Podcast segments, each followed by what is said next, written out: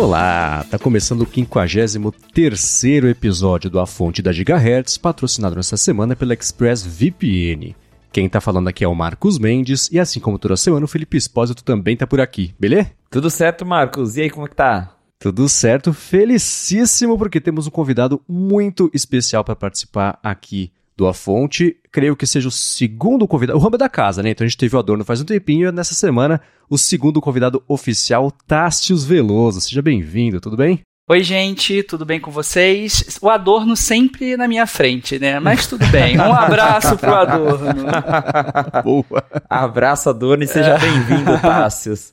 Satisfação estar tá aqui batendo esse papo com vocês. Sim, hoje a gente vai fazer uma estrutura um pouco diferente para o episódio aqui, que é basicamente não vai ter bem a estrutura do episódio de follow-up e, e etc, porque o Tassius tem informações muito interessantes para passar para a gente sobre como é que foi ir até Cupertino, testar o Vision Pro. Já teve aí o que duas, três semaninhas, duas talvez, né, para mastigar um pouquinho, pensar a respeito. Então a gente está eu e o Felipe loucos aqui para trazer isso para vocês. Estou cheio de perguntas, Tássio, se prepara. Hum, hum, tá porque bom. vai ser vai ser muito bacana e não precisa ter medo de ser bem demorado nas respostas. Todo mundo vai adorar saber como é que vai estar. Só uma coisa antes que a gente pode começar falando, que eu achei muito bacana que você está de volta ao Tecnoblog, né? Exatamente. Depois de alguns aninhos, voltei a ser editor do Tecnoblog, então já fica o convite, acessem tecnoblog.net.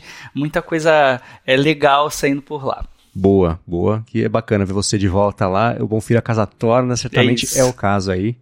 Muito bacana. E você é um dos únicos, talvez o único brasileiro que testou o Vision Pro? Sabe de mais um, alguém? Um dos três brasileiros, pelo menos jornalistas. É. Estávamos tá. eu, a Bruna do UOL e o Bruno da revista Super Interessante. Mas então foi, ah, foi bem seleto o negócio. que bacana. É, realmente, né, parece que foi um grupo bem seleto de gente, não só de brasileiros, mas em geral a Apple escolheu bem a galera que foi lá testar o Vision Pro e que pôde olhar de pertinho. Até os desenvolvedores, que a WWDC é uma conferência para desenvolvedores, mas mesmo assim nem todos que estavam lá tiveram a oportunidade de, de testar, de colocar mesmo o aparelho, porque tinham duas áreas de hands-on, né, Tassos? Tinha uma lá que você podia ver e a outra que você podia testar, que daí sim foi algo mais reservado. E aí você pode confirmar isso pra gente nessa segunda área mais reservada acho que você não podia nem se filmar usando, tirar foto, era bem sigiloso, né? É, o que, que acontece? Nesses lançamentos da Apple, uh, quando é época de iPhone, por exemplo, a apresentação toda acontece no Steve Jobs Theater, e aí quando você sai do teatro lá depois, já tem uma zona de experimentação e você pode meter a mão nos aparelhos. Só que com o Vision Pro foi, foi diferente. É, ano passado eu não fui na WWDC, que foi né, aquela dentro do Apple Park e tal. Então foi minha primeira vez nessa dinâmica, apesar de saber que eles já vinham fazendo isso há um ano pelo menos. Então aconteceu a apresentação no Apple Park.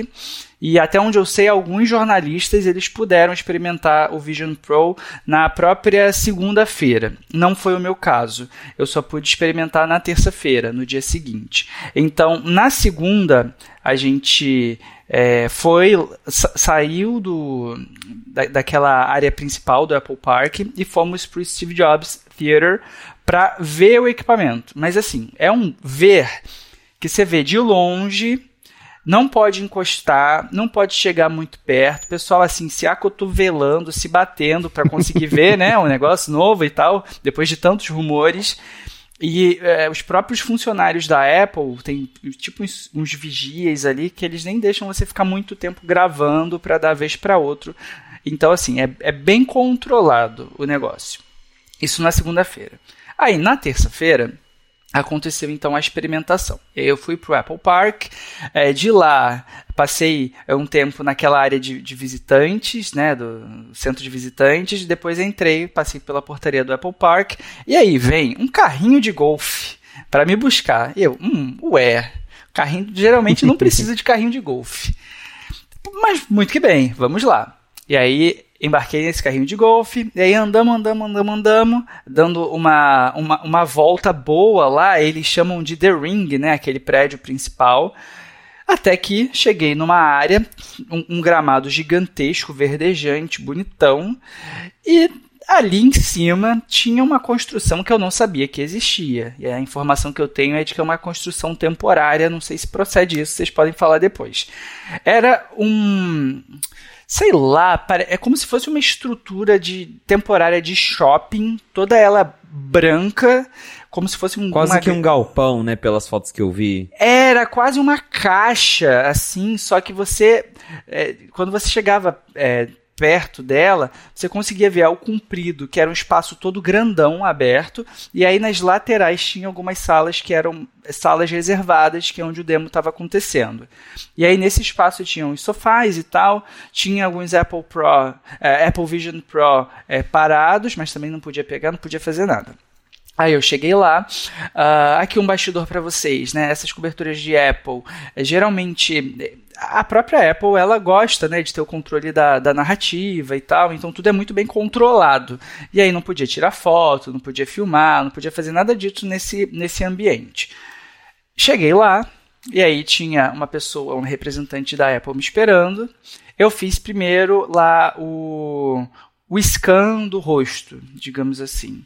Foi um procedimento com o iPhone, como se fosse o Face ID, sabe? Rapidíssimo, numa, num aplicativo que eu acredito que ainda vai passar por modificações, mas aí eu girei o rosto para os lados, para cima, para baixo, cheguei mais perto, mais distante e tal. E aí foi isso super rápido. Na sequência, eu tinha uma consulta, entre aspas, com uma optometrista, que era já numa dessas salinhas reservadas. Aí eu cheguei lá, o pessoal sempre muito educado, muito cordial. Ela me atendeu, viu que eu estava de óculos. E aí eu perguntei, precisa do, da, da receita do, do, óculos, né, do, do, do grau e tal? Ela, não, me dá seus óculos. Aí eu dei, ela colocou numa máquina, notei que a máquina estava com a marca coberta, tinha um adesivo branco, então não sei qual é aquela marca, se era da Zai, se não era. Aí a máquina começou a fazer os movimentos automatizados. Depois de um tempo, parou e a optometrista me entregou meus óculos de volta e falou: Espera aí um pouquinho. Aí tá, eu esperei lá, acho que uns 10, 15 minutos, e aí me falaram: Olha, agora você vai para a sala X, porque nessa sala vai ter a experimentação. Entrei nesse ambiente, era uma sala que lembrava muito é, sabe, IKEA, os móveis assim, bem clean, aí tinha um, um tapete, uma mesa de centro uhum. em cima, um sofá, e lá estavam duas pessoas, representantes da Apple também. Aí ficou uma de cada lado quando eu sentei naquele sofá. E um detalhe importante aqui, não tinha TV não tinha TV lá na parede, onde normalmente você senta no sofá para ver, né? A TV não tinha TV. E eu reparei que todos os vídeos que a Apple divulgou de Apple Vision Pro não tem TV nesses ambientes. Uhum. Então, que já dá uma pista de onde eles querem chegar. Aí cheguei lá, nessa mesinha de centro tinha o Apple Vision Pro, aí eu sentei, muito curioso, fiquei olhando bem de perto, porque não dava para fazer aquilo no, nos outros ambientes. Gente, dá para perceber que o material é muito bem acabado, dá para notar que eles escolheram, sabe, elementos de primeira linha para fazer. Eu acredito que esse, aliás, acredito não, eu perguntei e me falaram que aquilo não era protótipo, que já era o dispositivo final, então realmente é primoroso o trabalho que uhum. eles fizeram de engenharia ali. Aí os representantes me explicaram a dinâmica, coloquei o Apple Vision Pro. Logo que você coloca, tem que fazer os ajustes. E isso para mim demorou um pouco, porque primeiro eu tive que ajustar aquela tira traseira, e aí eu sentia que ele ficava caindo para baixo dos olhos. Então eu precisei ajustar bem a tira de cima depois. E aí, com tudo posicionado tal, isso levou um, um minuto, dois minutos para fazer esses ajustes. É, se eu não me engano, ele estava naquele modo pass-through. Então, quando eu coloquei, eu já estava vendo a sala ao meu redor, vendo as pessoas que estavam ali comigo. E realmente impressiona a qualidade do vídeo, né? As telas ali, as duas telas, uma para cada olho. Porque eu já tive experiência com outros dispositivos assim, principalmente da Meta e da Microsoft, e era um negócio mais ou menos. O vídeo, às vezes, a qualidade caía, ou a qualidade nem era tão boa. Seria, sei lá, um 720p que caía para 540, um negócio assim. E no Apple Vision Pro não, realmente a qualidade é muito alta, eles dizem que são que é 4K, né? Então é muito maior a definição, A isso, a resolução. E aí começou toda a fase de demonstração em si. Então, primeiro, aciona aquela digital crown na lateral para aparecerem lá os ícones do sistema como se fosse a home screen. Nessa hora deu para perceber que o, os elementos 3D eles interagem com o ambiente que a gente está. Então estavam lá os ícones voando e no piso da sala, né, daquele ambiente, tinha uma sombra e conforme eu ajustei para mais perto ou para mais distante, essa sombra acompanhava isso no chão. Então, quando ah, os caras falam de computação espacial, eu acho que tem muito a ver com isso também, né? Do 3D que interage com o, o, ambiente físico. Logo no comecinho, um dos representantes da Apple me explicou que é, tem o tal do occlusion. Então, as pessoas estão ali perto, mas os elementos 3D eles, dependendo de como você configura, as pessoas elas meio que somem, né? Elas ficam embaçadas. Então eu fiz uns testes lá até para entender a forma de interagir com o Vision Pro, que era clicar ou então olhar para os ícones para fazer a seleção das coisas. E aí, em um dado momento, eu fiz isso, uma janela, eu movimentei ela para cima da pessoa com quem eu estava falando, e quando eu soltei, a janela ficou translúcida e a pessoa atrás ficou meio que embaçada, aquele efeitinho de blur que a gente já conhece, tem até no macOS. E nessa hora você vê o poder computacional da bagaça. Porque realmente não tem atraso, não tem lag, é tudo em tempo real, pelo menos no que eu pude experimentar, né? Então, assim, tudo muito bem feito. E aí, mal comparando com o. Eu acho que foi o MetaQuest 2 que eu usei no ano passado para fazer uma entrevista com é, uma executiva da Meta.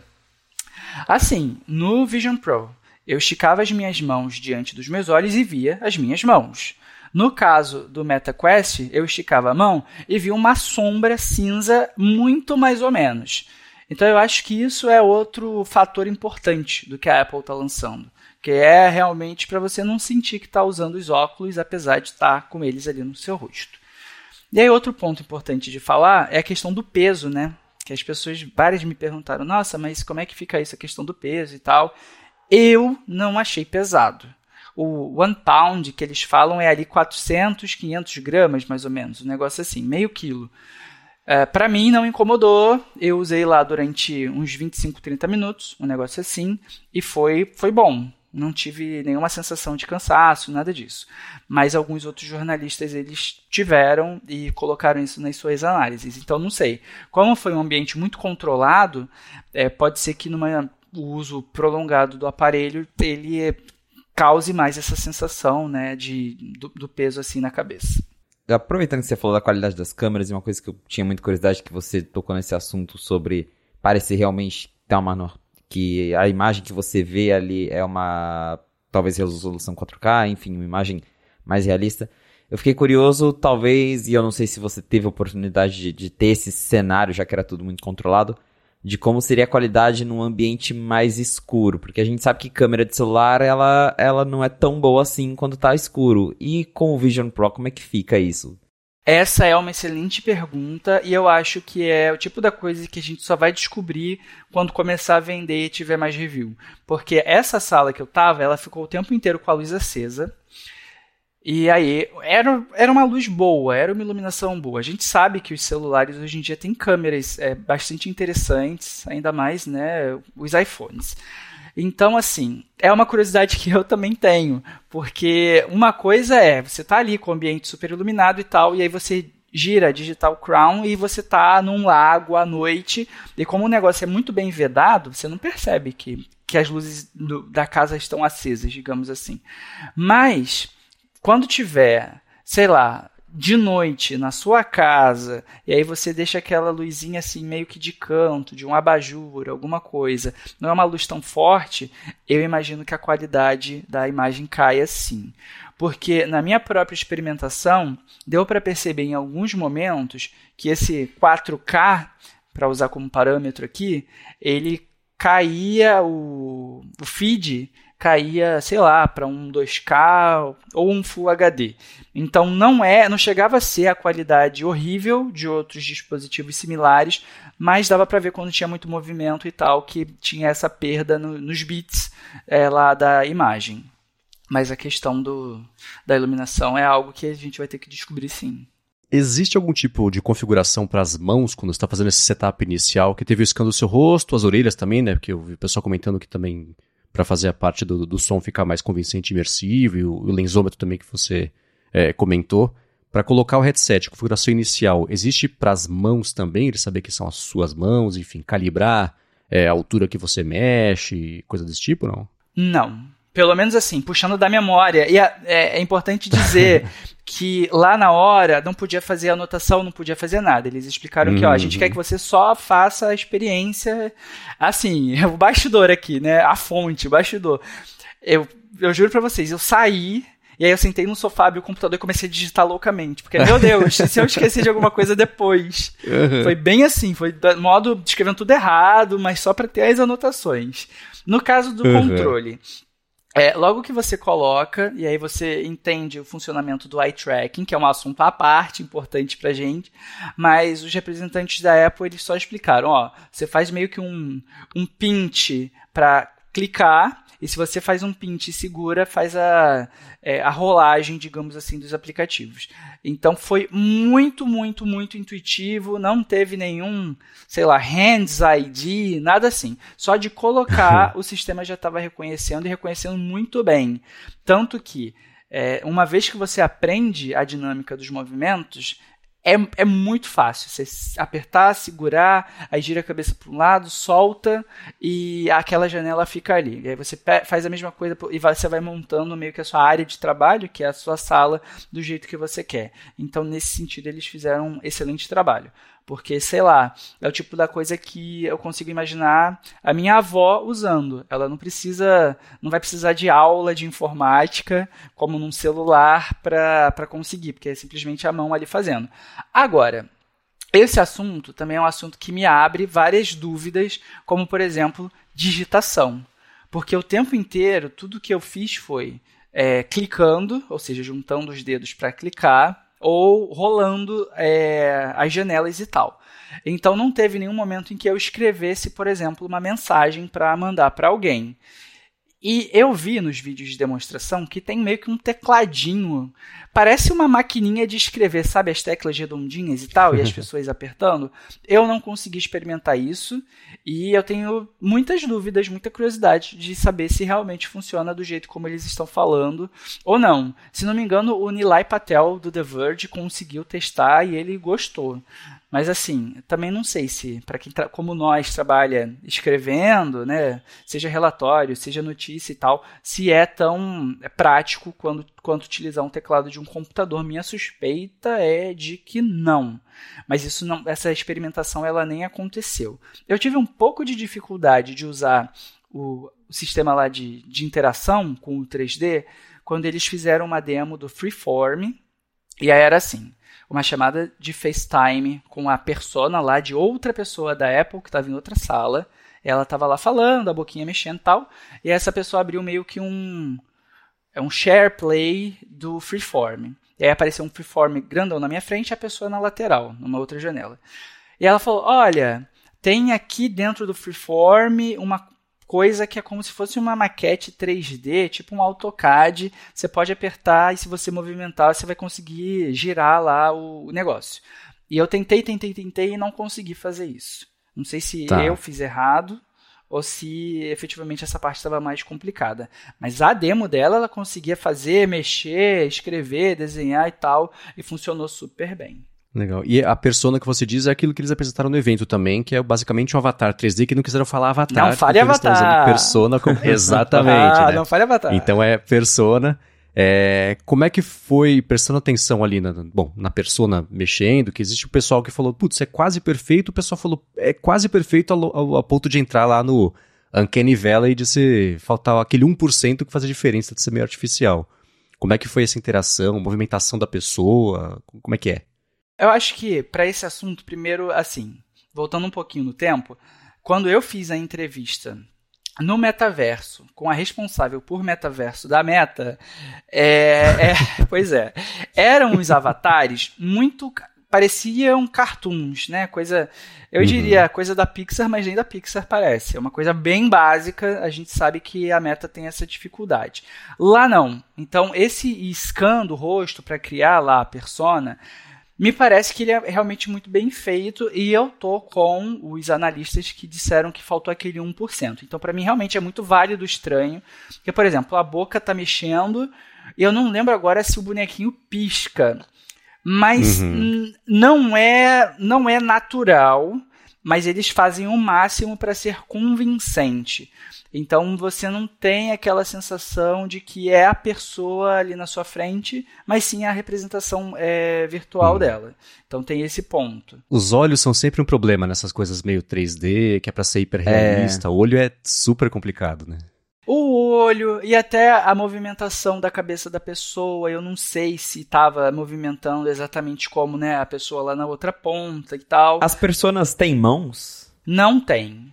O que eu vi foi é, puxando de memória aqui, tá? Mas os meio que o, o, busto e a cabeça já direto e como se a pessoa tivesse o tempo todo olhando para a câmera fixada. Não lembro agora se ela piscava ou se não piscava. Eu tenho muita curiosidade de saber como é o processo de escanear, porque esse é o tipo da coisa que eu não fiz. Aquilo que a Apple lá é, explicou de antes de usar o Vision Pro, você colocar ele na sua frente para as câmeras capturarem o rosto, eu não fiz esse procedimento. E tem algumas, alguns jornalistas que estão falando que talvez nem esteja pronto né, esse onboarding. É, mas eu fiquei bem curioso também em relação a isso. Então não consegui ver isso. Ah, e também não consegui ver a, a tela externa, né? Para colocar os olhos. Para você conseguir ver os olhos de quem está usando o Vision Pro. Sim. Eu não uhum. pude tirar foto de mim mesmo, nem fazer vídeo de mim mesmo usando o Vision Pro. Era uma, uma regra deles lá. Aí eu perguntei pro representante da Apple se ele conseguia ver meus olhos e ele falou: "Não, fica tranquilo que a gente não está vendo nada do seu rosto agora, tá só a tela apagada". Então também não sabemos se essa parte do, do sistema já está pronta é, ou não. Eu acho importante falar do eye tracking, porque meus amigos tá bem legal, tá bem bem uhum. legal. Você se movimenta, né, o seu olhar conforme você faz isso. Os ícones eles ficam maiores e, e, geralmente tem o efeito de ficar mais brilhoso, assim, mais branquinho, e é assim que vai a seleção. E em 30 segundos você aprende como funciona. Eu tive experiência com o HoloLens primeira geração, num evento da Microsoft nos Estados Unidos, eu experimentei e assim, era bem mais complicado. Para você interagir com as coisas ali em 3D era uma baita dificuldade, né? Realidade virtual, no caso. Realidade aumentada, no caso.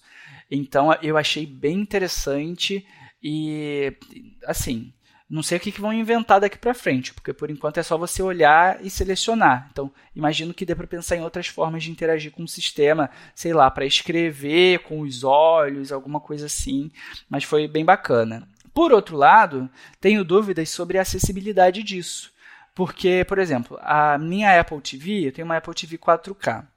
E tem lá aquele controle. Eu ainda tenho um controle touchzinho. E é, não. Esse controle foi um equívoco da Apple. A gente pode é, combinar. eu não gosto muito desse controle.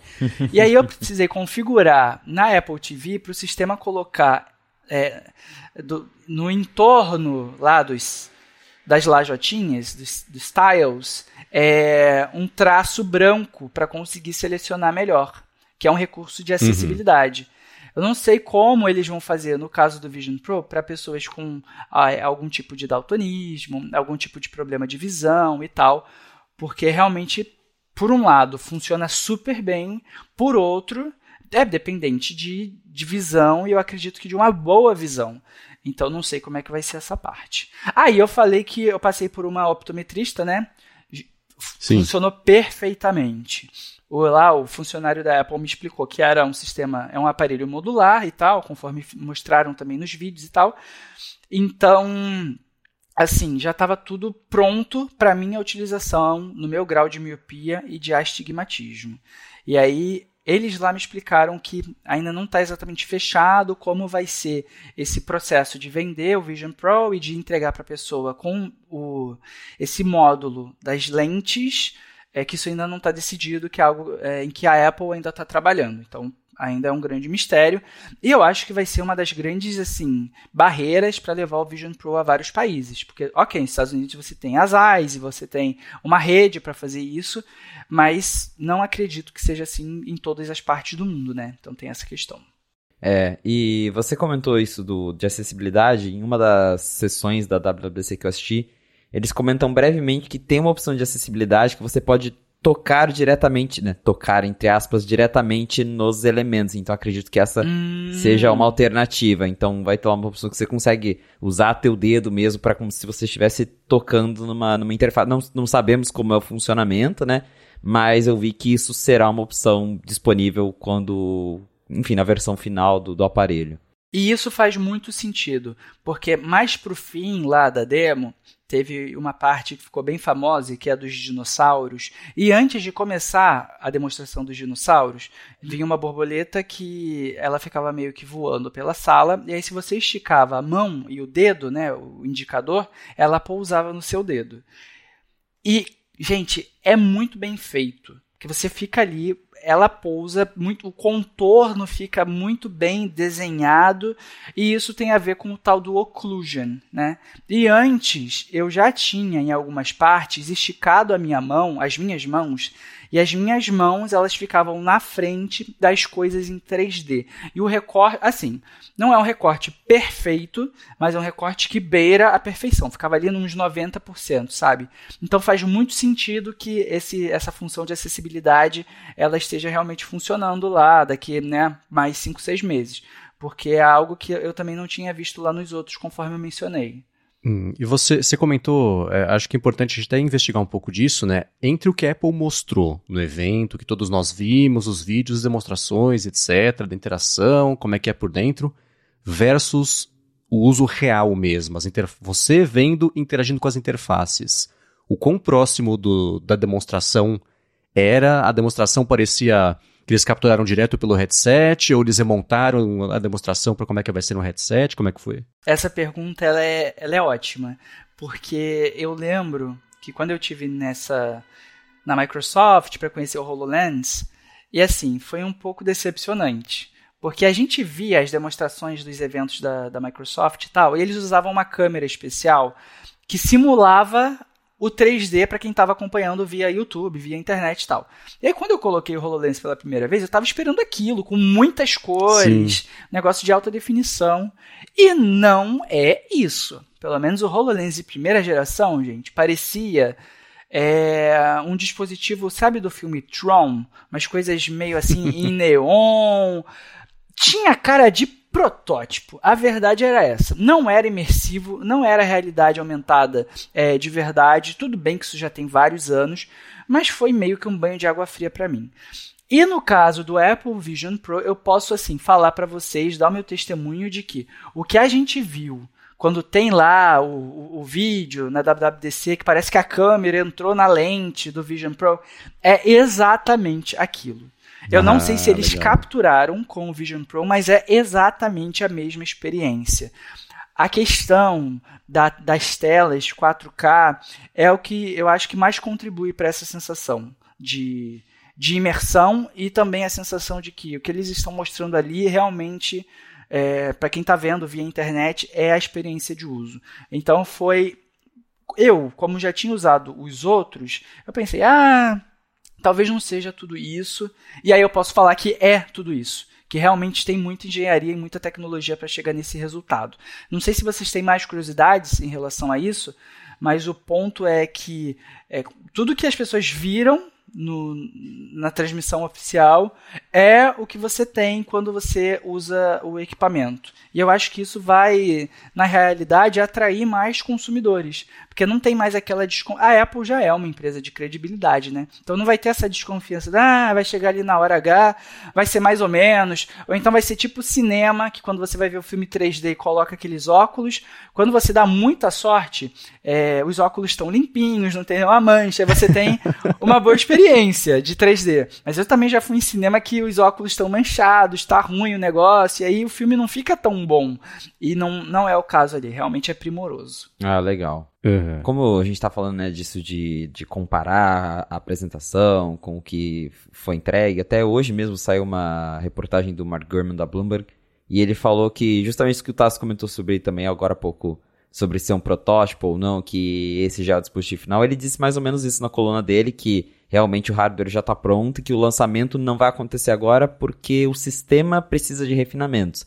Eu cheguei a brincar com o simulador do Vision OS que saiu essa semana para desenvolvedores e dá para ver que tem algumas partes que ainda estão meio esquisitinhas, que alguns efeitos, mais efeitos visuais, né, que ainda estão meio estranhos, mas que tudo isso deve ser corrigido até o, o lançamento oficial. Daí eu fiquei curioso. Tá, você já comentou algumas coisas, mas o que que da apresentação que foi, foi mostrado pela Apple que você não pôde testar lá na hora porque ou eles não deixaram ou porque realmente não tinha disponível, ou você tudo que foi mostrado nas demos, Safari, Apple TV, você conseguiu usar isso na, na no, no seu tempo ali com o aparelho?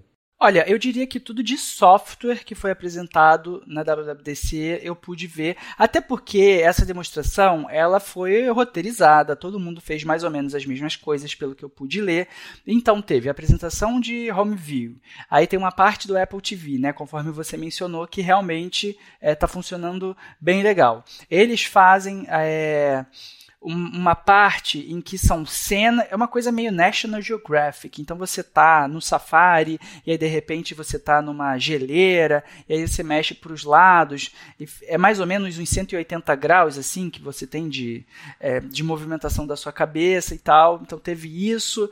Teve a demonstração dos dinossauros e a borboleta antes que eu mencionei. Eu vi o Safari, vi o Freeform.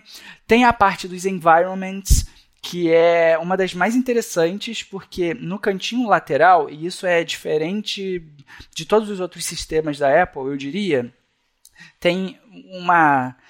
Sabe aquela é, caixa de seleção de ferramentas do Photoshop? Ou seja, o negócio na vertical, que você tem algumas opções? Mais ou menos aquilo, só que bem mais refinado. Aí você escolhe o environment, o ambiente que você quer estar. Tá. E aí eu selecionei um lago, e era interessante, porque o miolo da, do meu campo de visão parecia um lago, só que ele meio que é, embaçava, meio que se fundia, na verdade, com a sala onde eu estava. E aí entra em ação a Digital Crown, porque conforme você vai girando, aquela sensação de imersão, né, você entrando no lago fica maior ou fica é, menor. Isso era já em 3D e tal, muito bem feito também. Então, eu acho que tudo que eles apresentaram lá. Eu não fiz muito controle por voz, que foi algo que eles mencionaram. É, eu acho que eu, na verdade, não tive essa experiência em momento nenhum, mas eu sei de outras pessoas que tiveram.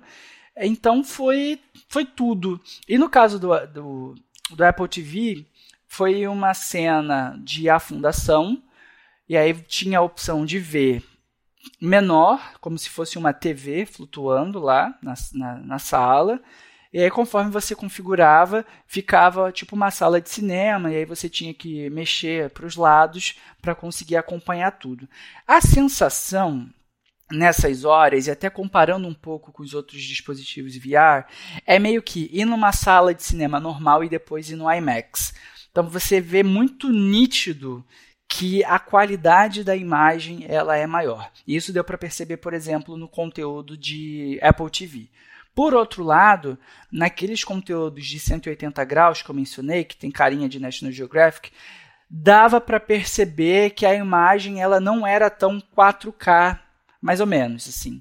Então, algumas delas, a, a, sensação era de. Sabe quando você assiste vídeo capturado por drone? E assim, os drones têm câmeras incríveis, mas não é a mesma qualidade de um helicóptero com um cinegrafista ali? Era mais ou menos isso. Então, é imersivo sim, é, não tem o lag, conforme eu mencionei, mas dá para melhorar e eu imagino que eles vão melhorar. Inclusive, perguntei para o pessoal da Apple como eles tinham capturado aquelas imagens. Eles falaram que, hum, fique ligadinho, novidades em breve. Parece que a Apple está desenvolvendo uma câmera, né? Uma câmera para fazer essa captura, mas eles não mostraram nada e não quiseram dar detalhes. É, é, e uma coisa, bom. rapidinho aqui, só para não me esquecer, é que é, no Twitter o pessoal tava falando, pô, mas a Apple tá reinventando o Google Glass.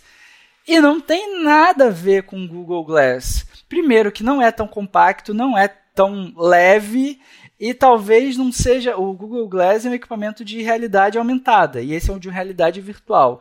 Então acho importante pontuar isso: que tá, o Google Glass foi um marco que acabou sendo abandonado depois. Tinha essa coisa que né, lembrava, sei lá, Black Mirror e tal.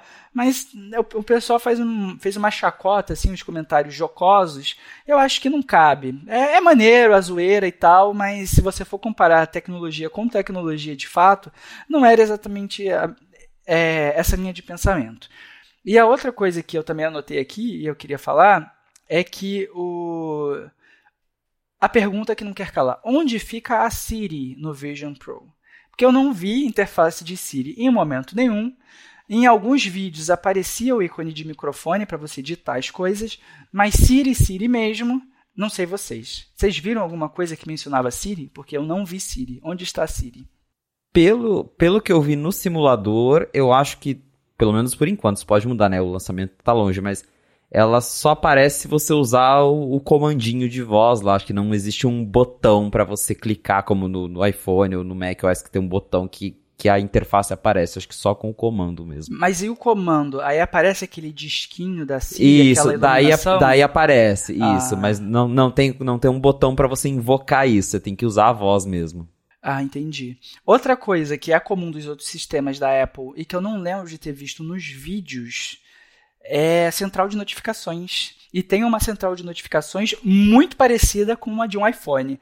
Você você olha para cima, se não me engano, é você olha para cima e aí se você fica um, um tempinho olhando para esse negócio em cima, um botão preto, um negócio assim, aí surge aquela barra que é parece um iOS mesmo, e aí tem eu reconheci o ícone de de SharePlay, de algumas outras coisas e tal, então tinha isso até para conseguir compartilhar é, a, a, imagem do meu Vision Pro, ela estava sendo compartilhada com o representante da Apple no iPad, que ele falou que estava fazendo isso para, enfim, se precisasse intervir, se eu, né, caísse alguma coisa errada, ele ia ficar sabendo. No fim, não, não precisou fazer nada e tal, mas então isso estava acontecendo e podemos dizer que dá para compartilhar as imagens do Vision Pro como se fosse é, um SharePlay. E me chamou a atenção que nessa central de notificações ficava. Era uma bolinha verde, na verdade. Achei aqui nas minhas anotações.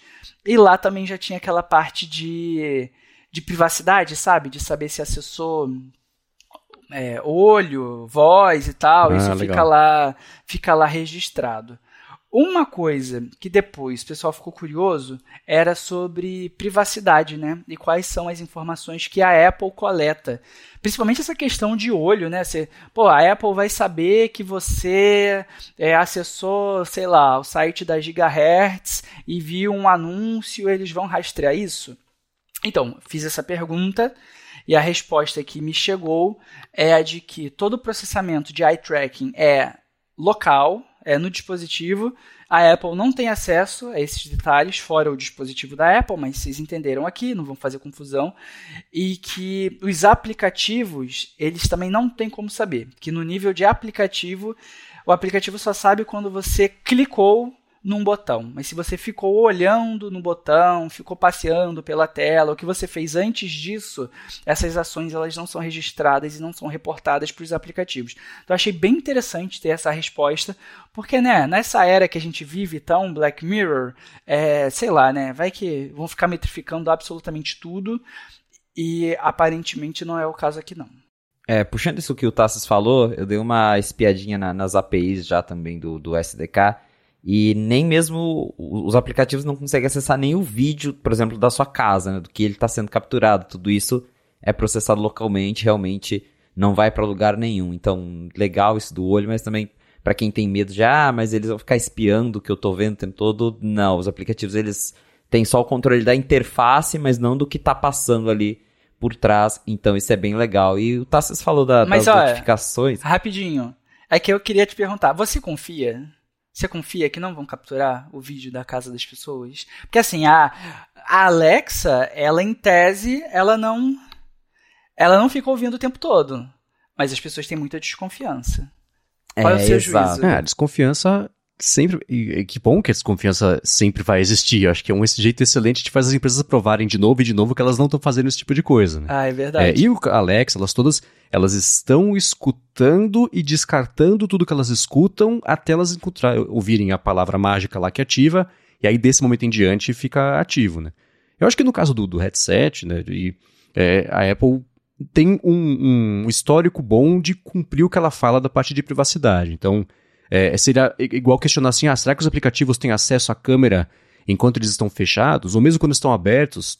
No caso de aplicativo de, de, de telefone, aparece lá o indicador, o Mac até hoje, o negócio da luzinha verde e etc. Então, acho que para Apple ter colocado esse ponto no evento mesmo, falar assim: ó, quem faz aplicativo não vai ter acesso ao que você está olhando, fiquem tranquilos em relação a isso. E seria uma derrota gigantesca os aplicativos terem acesso ao que a câmera tá vendo. É, pra, seria pra um escândalo, headset, né? né? É. Totalmente, né? Com é, certeza. Totalmente. E é interessante porque a gente acompanhando a Apple e vendo as explicações, a gente fala, ah, show. E se fossem outras marcas, sejamos sinceros, a gente fica, hum, tá, mas mas tem que ir lá o Felipe ver o SDK, checar o código fonte da bagaça para ter certeza. É muito importante. Uhum. Pelo que eu entendi vendo as sessions da WWDC mesmo, parece que nesse primeiro momento a Apple não vai aceitar nenhum aplicativo de terceiro de câmera, por exemplo. Como no iOS a gente tem, sei lá, o Halide que pode acessar a câmera. Pelo que eu entendi, nenhum aplicativo vai poder acessar a câmera para coisa alguma nessa primeira versão do headset, que também acho que é um jeito de controlar justamente isso para evitar que uh, as pessoas saiam até tirando foto escondido dos outros, por é. exemplo, que acho que essa uhum. também é uma preocupação com esse tipo de aparelho. Então, nesse primeiro momento, a Apple, a Apple tá bem em cima de como uh, os desenvolvedores, os próprios usuários podem interagir com, com câmera. E eu não pude, viu? Eu não pude usar a função de capturar nem foto, nem hum. vídeo, nem aquele aquela foto meio 3D, né? Foto 3D, isso. isso. Não tive nenhum tipo de experiência relacionado com isso. Você pode ver alguma foto 3D? Você eu vi. Eu vi.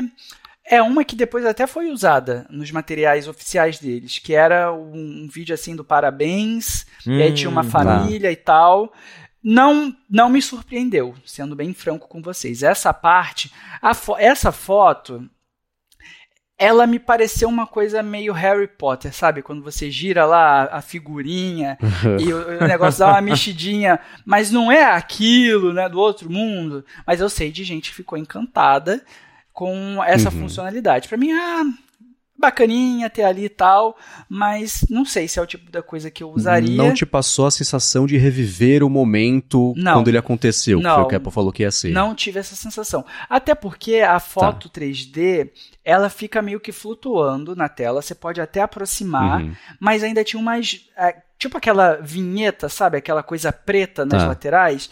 Então eu não me senti dentro da imagem, diferentemente das outras coisas que já foram capturadas de uma maneira é, melhor e mais convincente, tal.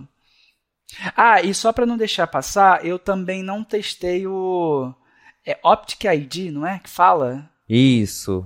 Não, não configurei, não testei, não sei como é que é essa parte, se chega, se é rápido, se é do jeito que eles falaram.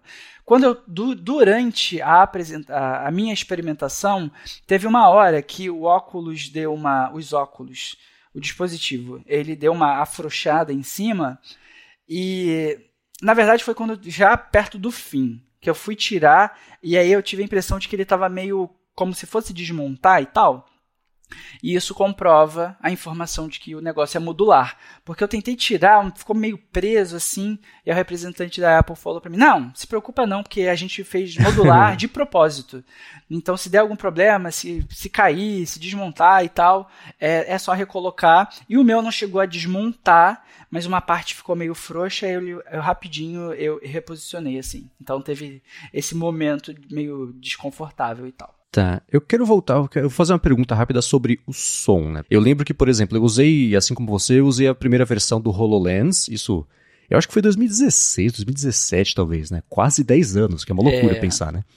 Mas tem o. Tamo velho! É, pois é, né? A tecnologia, a gente tá achando que a tecnologia é super novidade, quase 10 anos. Gente, né? Não é exatamente essa, mas enfim. O, o The Verge faz, né, todas aqueles, aquelas celebrações do Walt Mossberg. Fico pensando, daqui a pouco uhum. a gente, viu? Com 70 anos, é, comendo então, né? também. Mas desculpa, fala pois aí, é. Marcos. É. Você falou do. Eu tava pensando essa semana como teria sido legal se o Walt Mossberg estivesse nativo ainda para escutar o que ele tem a dizer sobre isso. Fico muito curioso para ver se ele sai temporariamente da aposentadoria para falar, porque esse cara é um papa do que. Total. Ter total. a visão do que, que vai pegar, o que não vai pegar. Mas voltando aqui do headset, eu lembro que o som do HoloLens era bacana. Ele tinha um lance que era meio novidade da época, o som direcional, né? Ele jogava basicamente o som para o seu ouvido.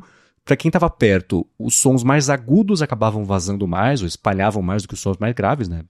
Física, basicamente.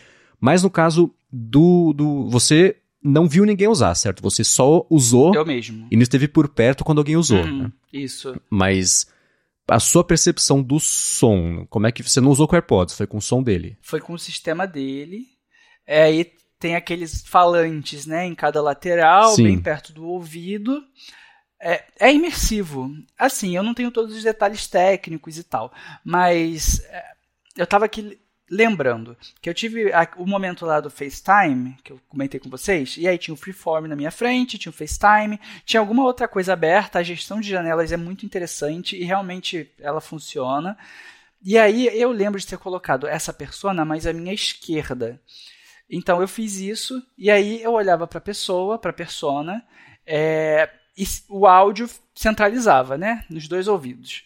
E aí, quando eu voltava para o freeform para ver o que eu estava falando, o áudio ficava mais à minha esquerda e um pouco mais distante. Então, funciona para mim, convenceu, para mim, entregou, uhum. mas é o tipo da coisa que, sei lá, eu ficaria mais seguro depois de, de testar com o Apple Music, com alguma coisa assim, para entender realmente como é que funciona. E, assim, era uma sala uh, reservada, então silenciosa, fico curioso para saber como seria, por exemplo, no avião.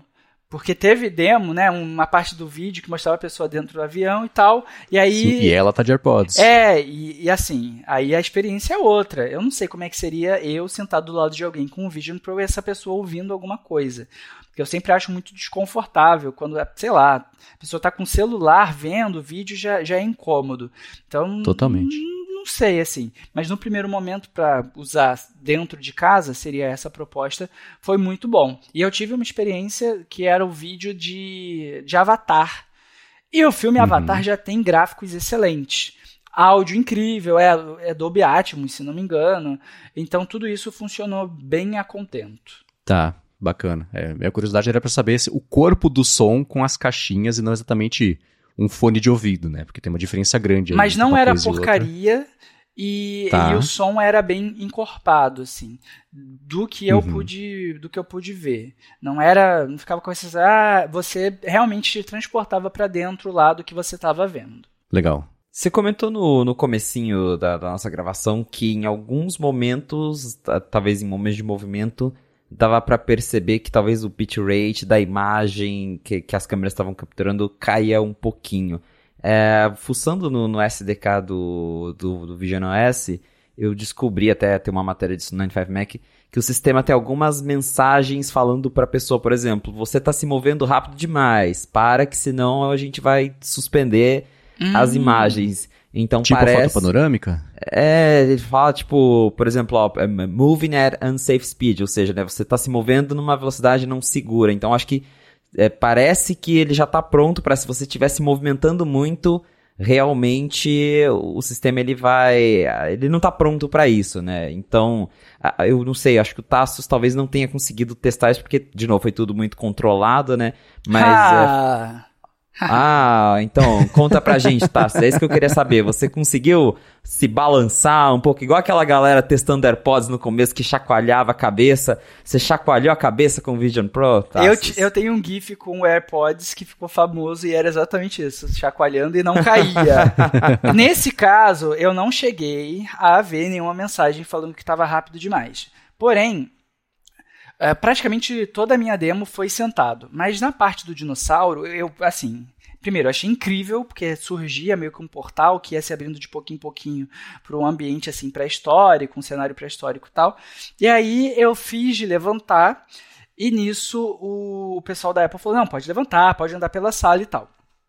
E aí eu levantei tomando muito cuidado, porque tinha aquela mesinha de centro, conforme eu falei, e fui chegando mais perto da parede.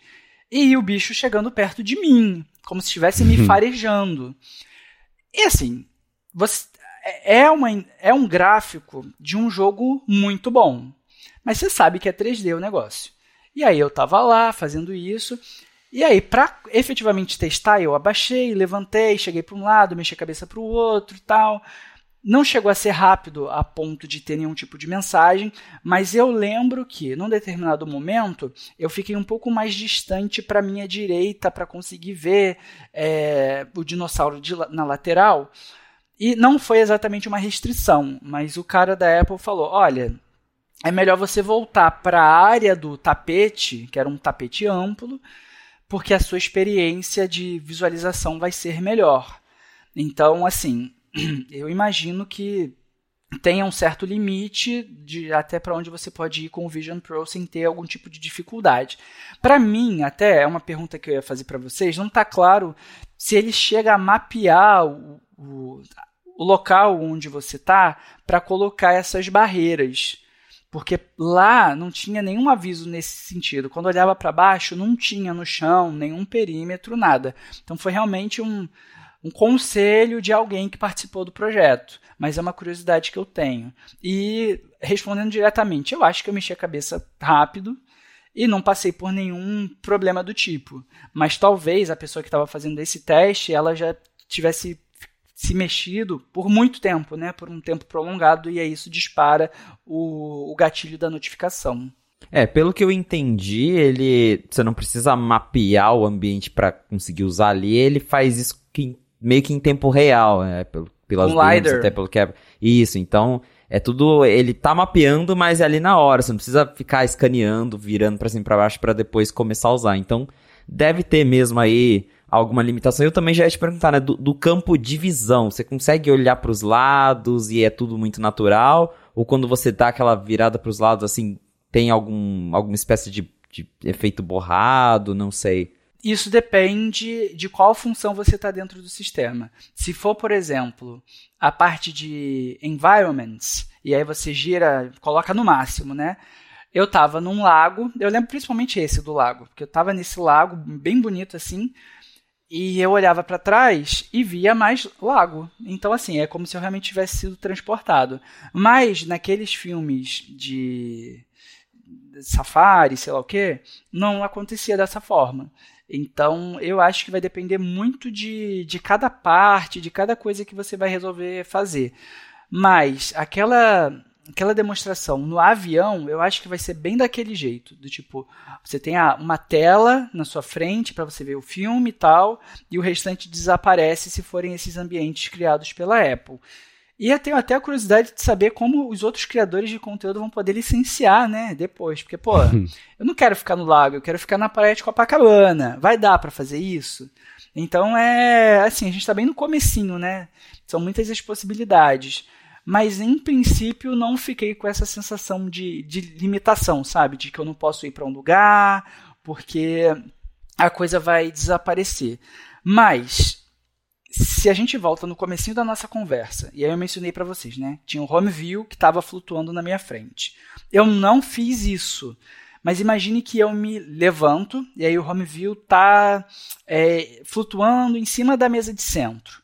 Se eu me movimento pela sala, eu vou conseguir ver o home view de outra perspectiva, sei lá, de costas, a parte de trás dele, ou o home view vai desaparecer, os ícones vão sumir porque eu estou me movimentando pela sala. Não sei. Não sei como é que vai fazer, como é que vai ser essa parte. O que eles me explicaram é que dependendo de onde você estiver, tem um, eu acho que tem um botão em cima do, do headset. E aí, se você quiser, você reposiciona as coisas como se aquele fosse o novo seu novo, novo centro de visão. E aí isso eu usei e funciona bem. Mas é o tipo da coisa que até agora eu não conheço a resposta, por exemplo. Não sei se vocês chegaram a esbarrar com isso. Você sabe, Felipe, eu, o que é... eu sei é isso, do botãozinho de recalibrar, virar o ponto zero zero de novo. É, pelo que eu vi no, no simulador, é, você de fato consegue ver as janelas por trás, porque o simulador tem isso. Só que o efeito, por exemplo, porque na Keynote a gente vê em alguns vídeos, quando eles mostram de lado para dar a perspectiva da pessoa, né? Então você consegue uhum. ver o conteúdo, tudo. No simulador não tem conteúdo, você só vê uma janela branca que você sabe que tem uma janela ali, mas você não tem o conteúdo dela. Talvez é algo que até a versão final vai ser corrigido. Então pode ser que, que até lá apareça como nos vídeos mesmo mas agora, no momento, é um meio termo. Você sabe que tem uma janela ali por trás, mas você não consegue ver conteúdo nenhum. Fica Como só um, um quadrado branco, basicamente. Como se estivesse delimitando ali que vai ter alguma coisa. Mas aí, Isso. você se levantou. E aí você passou pelo, pelo home view, pelo home screen, no caso.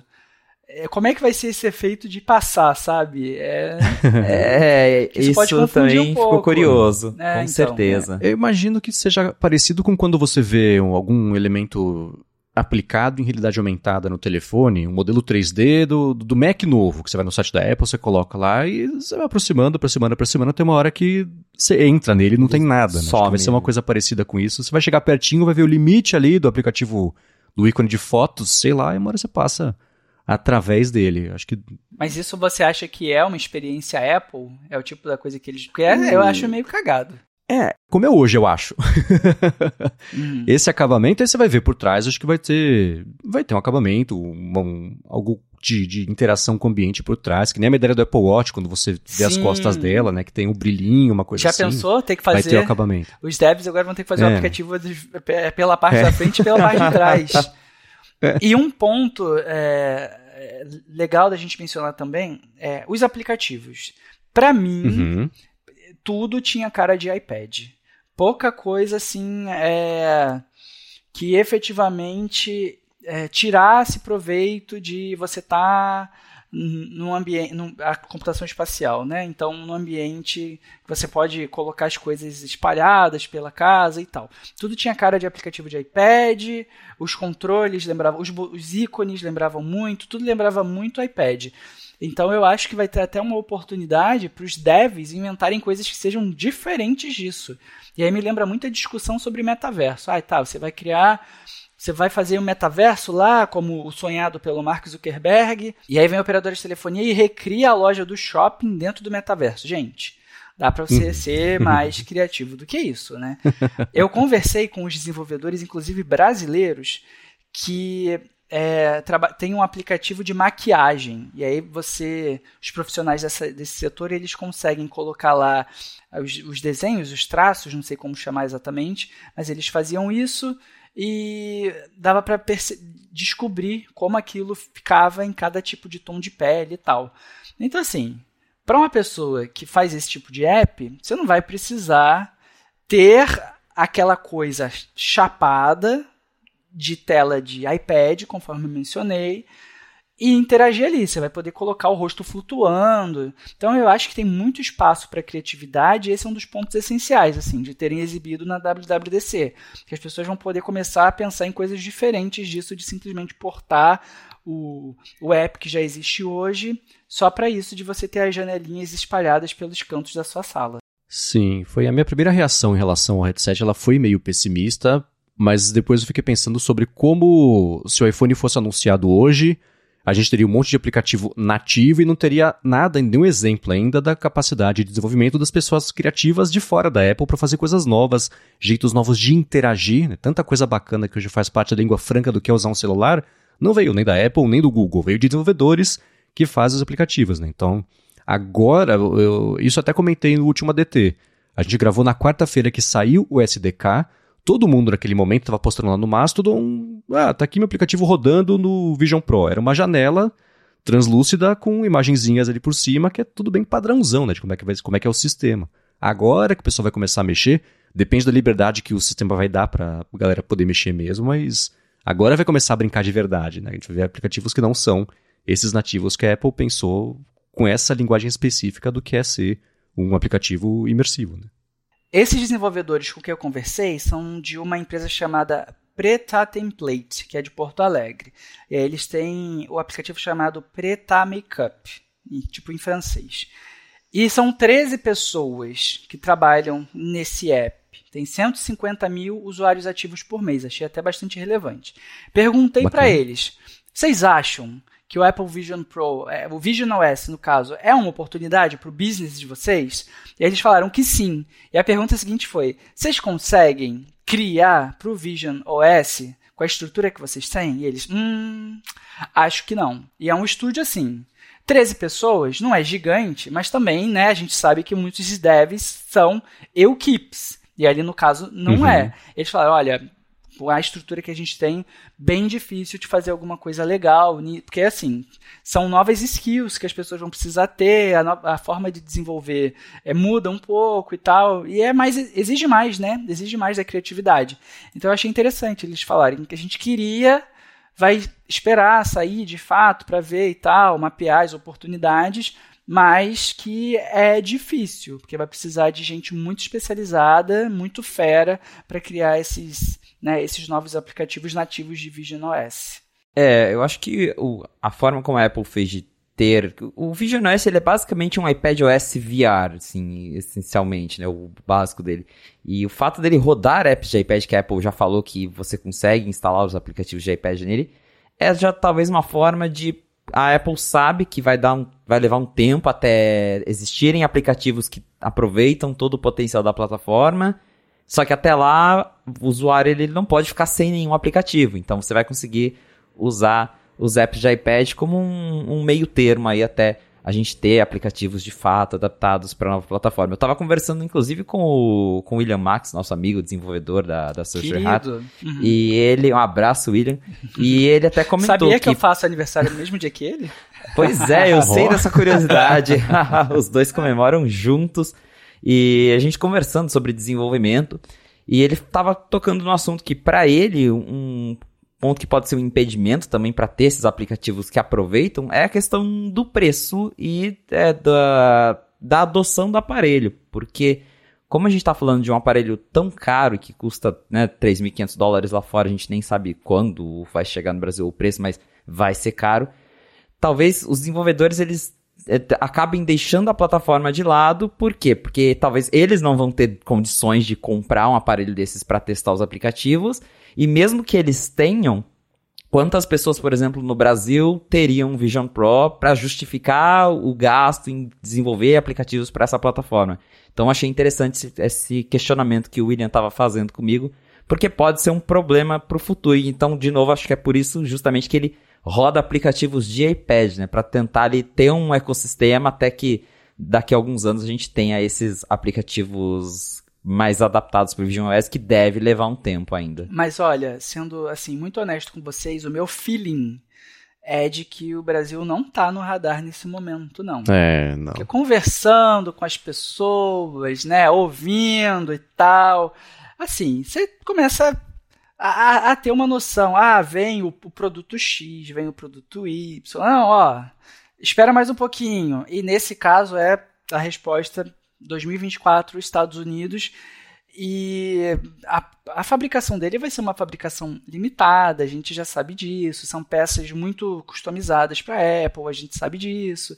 Então eu acho que Vision Pro no Brasil só de gente que conseguir comprar fora. E uhum. as importadoras de iPhone né, e produtos Apple terão um novo mercado, possivelmente, porque por ser muito caro, o pessoal vai querer usar como símbolo de status.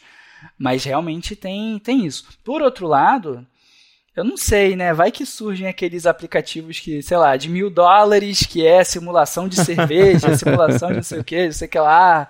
Também tem essa possibilidade, né? Para os muito ricos poderem comprar e mostrarem que são muito ricos. Ô, pessoal, vocês têm alguma informação sobre taxa Apple? Se vender coisas em 3D, o a, a, comissão da Apple vai ser maior, vai ser melhor. Essa parte econômica, eles deram algum detalhe? Porque eu não tive. Não falei com ninguém lá em Cupertino sobre isso. Não lembro de ter ninguém à disposição, inclusive, para falar sobre essa parte. É, até onde eu sei, as regras são as mesmas da, da App Store mesmo, que é 30%, e se for assinatura depois de um ano, cai para 15%, ou naquele programa de pequenos desenvolvedores. Então, acho que, independente de qual for o conteúdo, se enquadra nessas regras aí. Agora a gente estava falando aí de países, uma curiosidade que claro, de novo, tá baseado no que eu achei no beta, pode mudar, o lançamento tá longe. Até agora, o Vision OS ele foi traduzido para alemão, francês, japonês, chinês e coreano. Uhum. Isso eu achei lá nos códigos.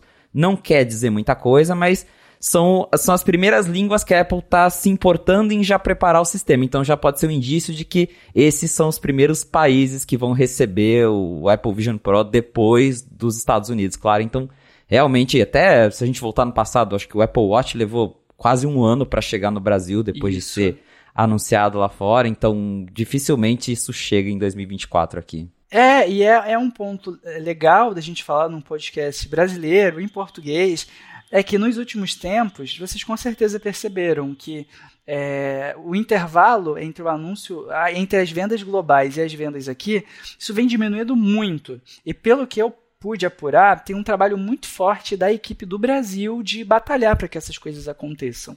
Então eles, eles chegam junto, questão de preço, questão de logística e tal, para conseguir fazer isso acontecer. E o Brasil ser, assim, não dá para dizer que é um mercado super prioritário para Apple, mas o Brasil recebe coisas que outros lugares é, não recebem e tal.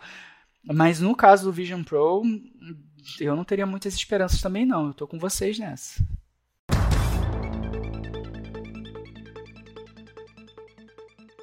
Agora, antes da gente continuar esse papo, eu quero agradecer a ExpressVPN que está mais uma vez patrocinando aqui o A Fonte. Quem acessa muito a internet com Wi-Fi públicos, compartilhados, aí, seu Wi-Fi de graça, sabe que geralmente os seus dados são o custo aí dessa conexão, mas com ExpressVPN isso não acontece, porque se você se conectar pelos servidores da ExpressVPN, os seus dados passam a ser criptografados, ninguém, nem quem está oferecendo a conexão consegue ver o que está acontecendo. Isso com desconto, porque você escuta aqui a fonte, mas falo já já sobre ele, porque eu quero falar também de uma outra vantagem que quem assina ExpressVPN tem, que é a possibilidade de você acessar outros catálogos de streaming de outros países que não estão disponíveis aqui no Brasil. Então, se você for acessar, por exemplo, ah, sei lá, uma Netflix ou Amazon Prime, por exemplo, vídeo, né?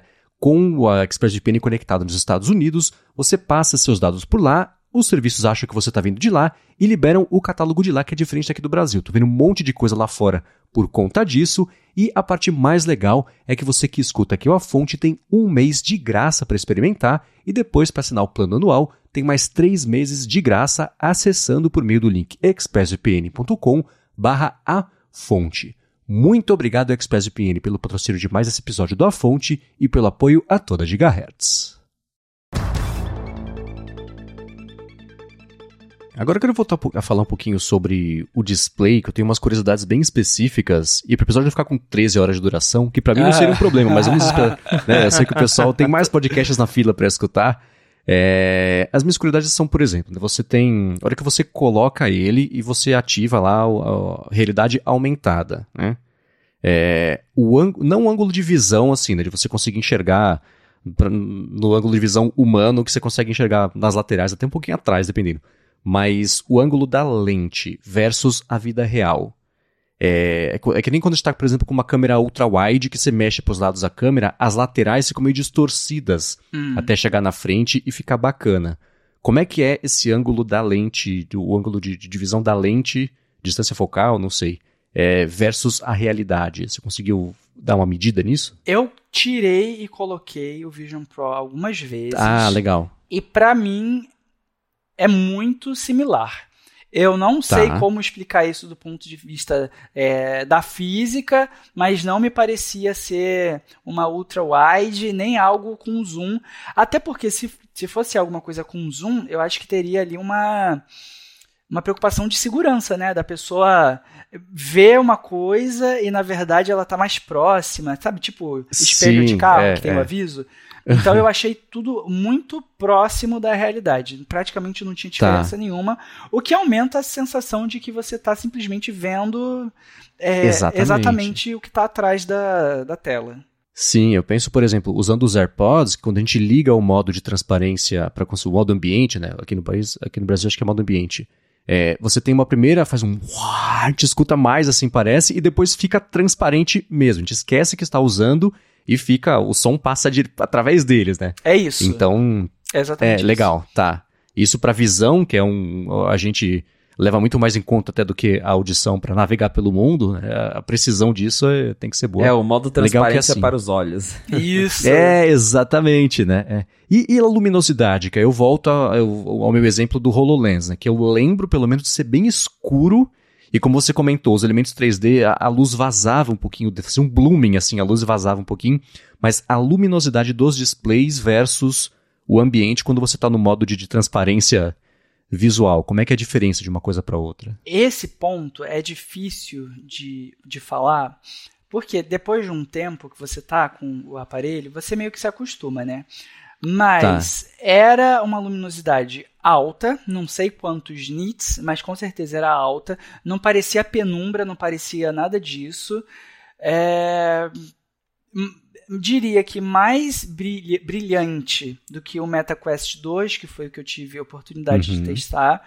E comigo, sabe quando você olha meio, você tenta meio que olhar para o centro de alguma, para a ponta do seu nariz e as coisas meio que embaralham, embaralham. Isso não aconteceu, mas às vezes, dependendo de como eu olhava, esse cantinho do nariz ele ficava meio é, escuro. Não é nada assim uhum. do outro mundo, mas é o tipo da coisa que talvez eles melhorem mais pra frente. Não diminuiu a minha sensação de imersão, porque, de novo, tá. você se acostuma, né, com, a, com aquilo. Mas eu notei e outros, outros reviews, outros hands-on que eu li, eu não lembro de, das pessoas falarem sobre isso. E vazar a luz de fora para dentro, comigo não aconteceu em momento nenhum. Ah, Era legal. realmente tudo escuro. Uhum. Bacana. E de texto, porque, de novo, tô indo com o exemplo da Apple lá, que agora você me falou, é idêntico ao que a gente viu no WWDC, é o que você vê com seus próprios olhos ali, né? Mas a definição, porque eles falaram muito sobre trabalhar, a pessoa lá no Word, etc. É, é, a definição do texto, você deu para prestar atenção nisso ou não teve muito texto para interagir ali na hora, pensando em trabalho mesmo, sentar ali redigir uma coisa, algo assim, de mais longo compromisso? Eu tive lá é, logo que a gente começou a demo, dava para abrir o Safari e era um site tipo de decoração, qualquer coisa assim. E aí dava para ler uhum. absolutamente tudo.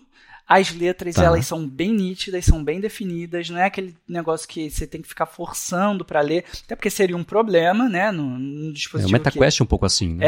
É, e você fica dependendo, fica dependendo disso. É, não dá, então é realmente é o que eles falaram que, que é, você consegue ler. Eu fico com, assim, um pouco ressabiado de longas sessões. Porque, pô, a gente está num momento de muita discussão sobre tempo de uso, sobre de vício em celular, de vício em tecnologia, vício em telas. E aí você tem uma tela que te transporta para qualquer canto, é, com altíssima definição, se as pessoas vão ficar muito tempo expostas né, a, a esse brilho na, na, sua retina praticamente. A Cara Switcher, que é uma jornalista super consagrada também, é, eu ouvi um podcast que ela testou já depois da WWDC. Ela falou assim: olha, eu me imagino usando o, o Vision Pro como, se eu, como, como eu uso o meu computador. Porque eu uso um pouco, escrevo e tal, aí eu paro para fazer alguma coisa. E no caso do Vision Pro, eu tiraria o headset e colocaria de novo. Então teria esses momentos de respiro, para você piscar, para você lubrificar os seus olhos e tal. então ela falou assim: eu sinceramente não tenho parâmetro hoje para dizer, mas eu fico preocupado com essa questão do, do vício. E aí um outro ponto que, sei lá, talvez seja uma das suas curiosidades, que é aquilo de é, eles terem falado que se você tiver com o MacBook por perto, você olha para o MacBook e aí você vai poder, sei lá, digitar no MacBook, mas a tela do MacBook meio que cresce e fica gigante na tela do Vision Pro. Tudo muito bonito, infelizmente eu não pude testar. Então, banho de água fria ah. aqui. Mas eu tenho muita curiosidade, até para entender se o processamento desses programas vai ser feito no Vision Pro ou se vai ser no Mac e o Mac vai transferir, né, como se fosse um feed, um SharePlay para uhum. a tela do Vision Pro. Então fiquei curioso em relação a isso, porque se isso acontecer, vai ser mais um estímulo para as pessoas ficarem muito tempo é, enfurnadas nessa tela. Então, não sei, vamos ver. Dessa questão do, da tela, eu acho que vai ser mais um. Como se fosse o sidecar do iPad, só que no Mac. Então, é mais um display externo mesmo, está transmitindo a imagem, todo o processamento está acontecendo ali no Mac, sendo transmitido a imagem pro, pro, pro Vision Pro.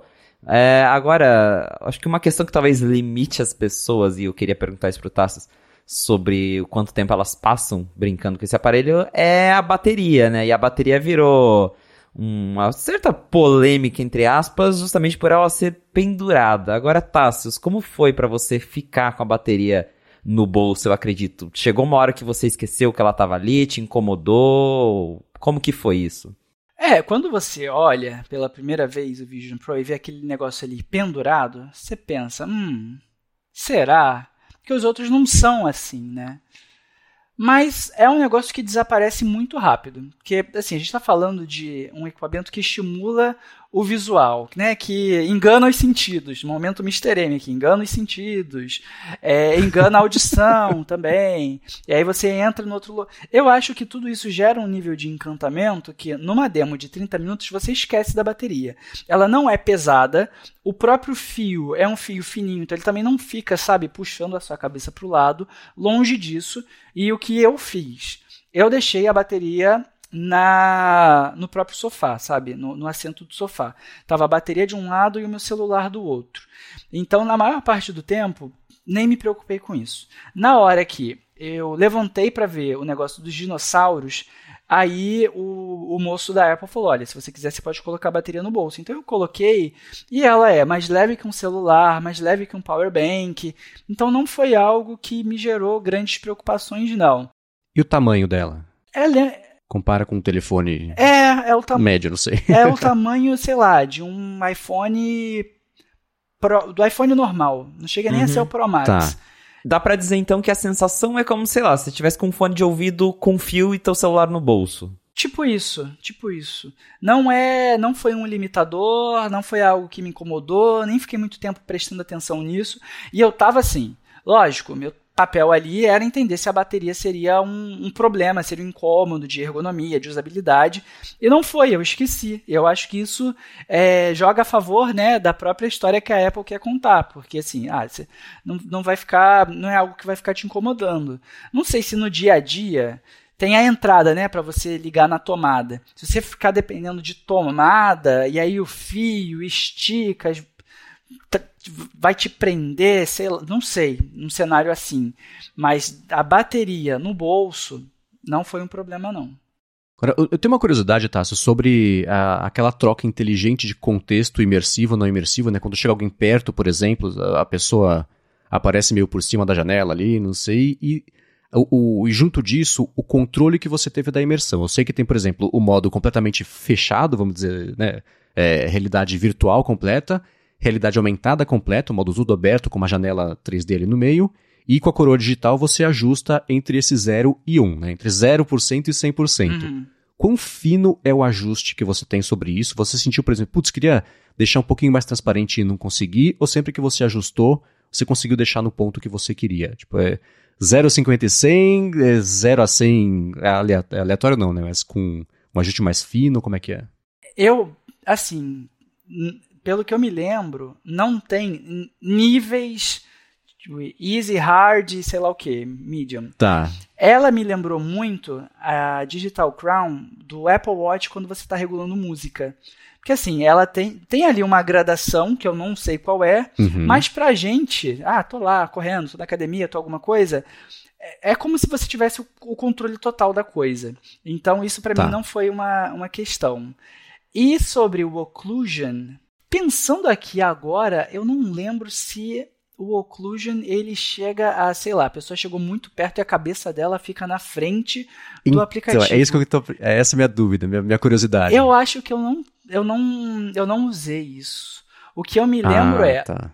as pessoas elas estavam entre aspas mais atrás da tela, então quando eu movimentava essas pessoas ficavam com parte do rosto, né, a parte translúcida da janela, embaçadas. Mas eu não lembro de ter visto isso. Essa eu tá. vou ficar devendo. Porque no evento, eles fizeram o maior truque, né? Que vem um cara entregar um papel, ele entrega o papel e coloca a mão entre duas janelas 3D. Eu falei, tá, aí é fácil, né? Como é que seria se ele estivesse na frente da janela, entendeu? Eu tô bem curioso para saber se a pessoa se tem um, um, uma máscara com um featherzinho ali, com um, um borradinho para ela aparecer por cima do conteúdo, como é que é, quando for inevitável alguém chegar perto e for te cutucar no, no ombro de frente, sei lá, e, E qual que é essa interação, entendeu? Isso pode ser até motivo da pessoa levar um susto.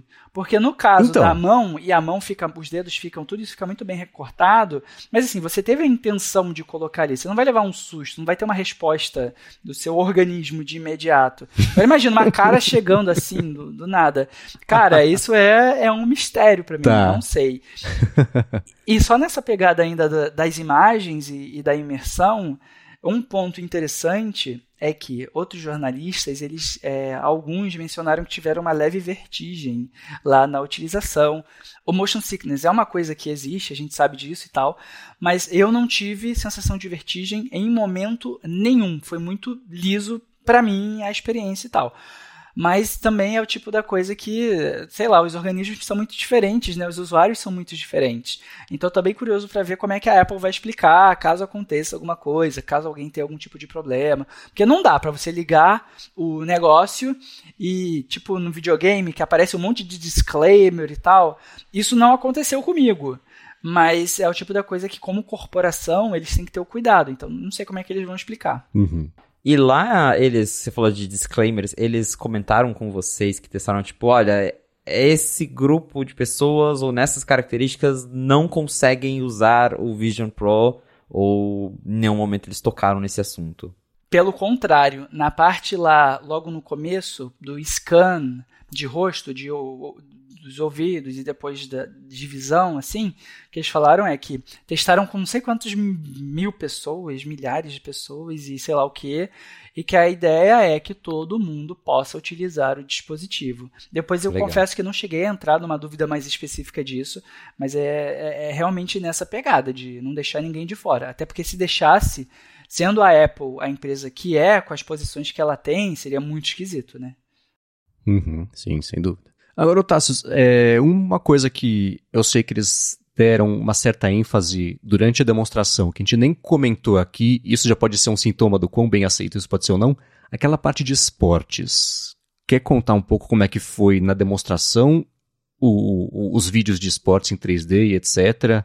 E depois a gente parte para se isso pode pegar, se pode não pegar, e pro headset em geral, na verdade, Que se- seguir com esse papo. seria aquilo de você chegar perto da, da cesta de basquete, é isso? Essa- É, um- teve um lance de futebol, basquete, essas coisas assim. Isso não estava na minha demo. Eu lembro de ter visto no Ah, vídeo, mas na minha, eu não, não, não tive. Eu vi o Avatar, Olha. eu vi o, o National, tipo National Geographic e algumas outras coisas, mas isso não apareceu pra mim. É, pe- pelo que eu entendi, aquilo é como se fosse um aplicativo de terceiro, né? Então, Da Disney, não é um negócio assim? É, isso, Disney, ESPN, então acredito que é algo que vai vir depois. Algumas pessoas de fora estavam comentando assim: olha, eu pagaria super pra ter é, esse aplicativo para basquete, para golfe, para algumas coisas. Como eu não sou exatamente um fã de esportes, não foi algo também que eu ficasse Uhum. muito atrás assim. Mas é aquilo, né? É, em outros tempos, a gente já teve várias outras plataformas que prometiam imersão, um novo jeito de acompanhar esporte, sei lá o quê.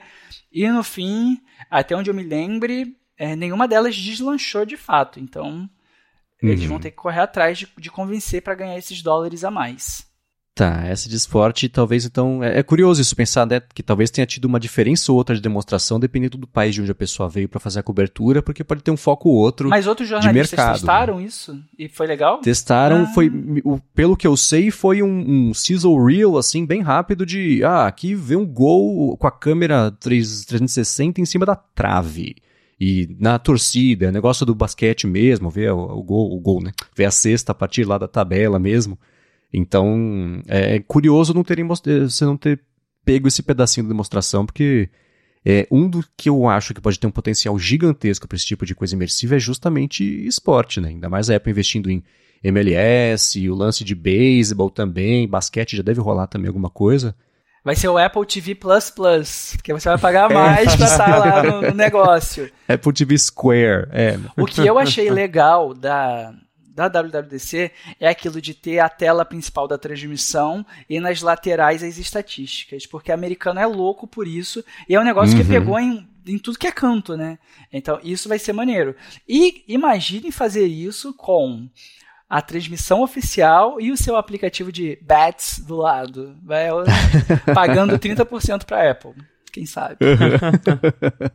é, vamos ver se a ideia pega, né? Porque eu, eu sempre que surge um aparelho novo, eles tentam emplacar alguma coisa. Eu lembro que, que no iPad tentaram de todo jeito emplacar revista interativa, é uma coisa que eu, pelo menos, eu não vejo ninguém que usa isso.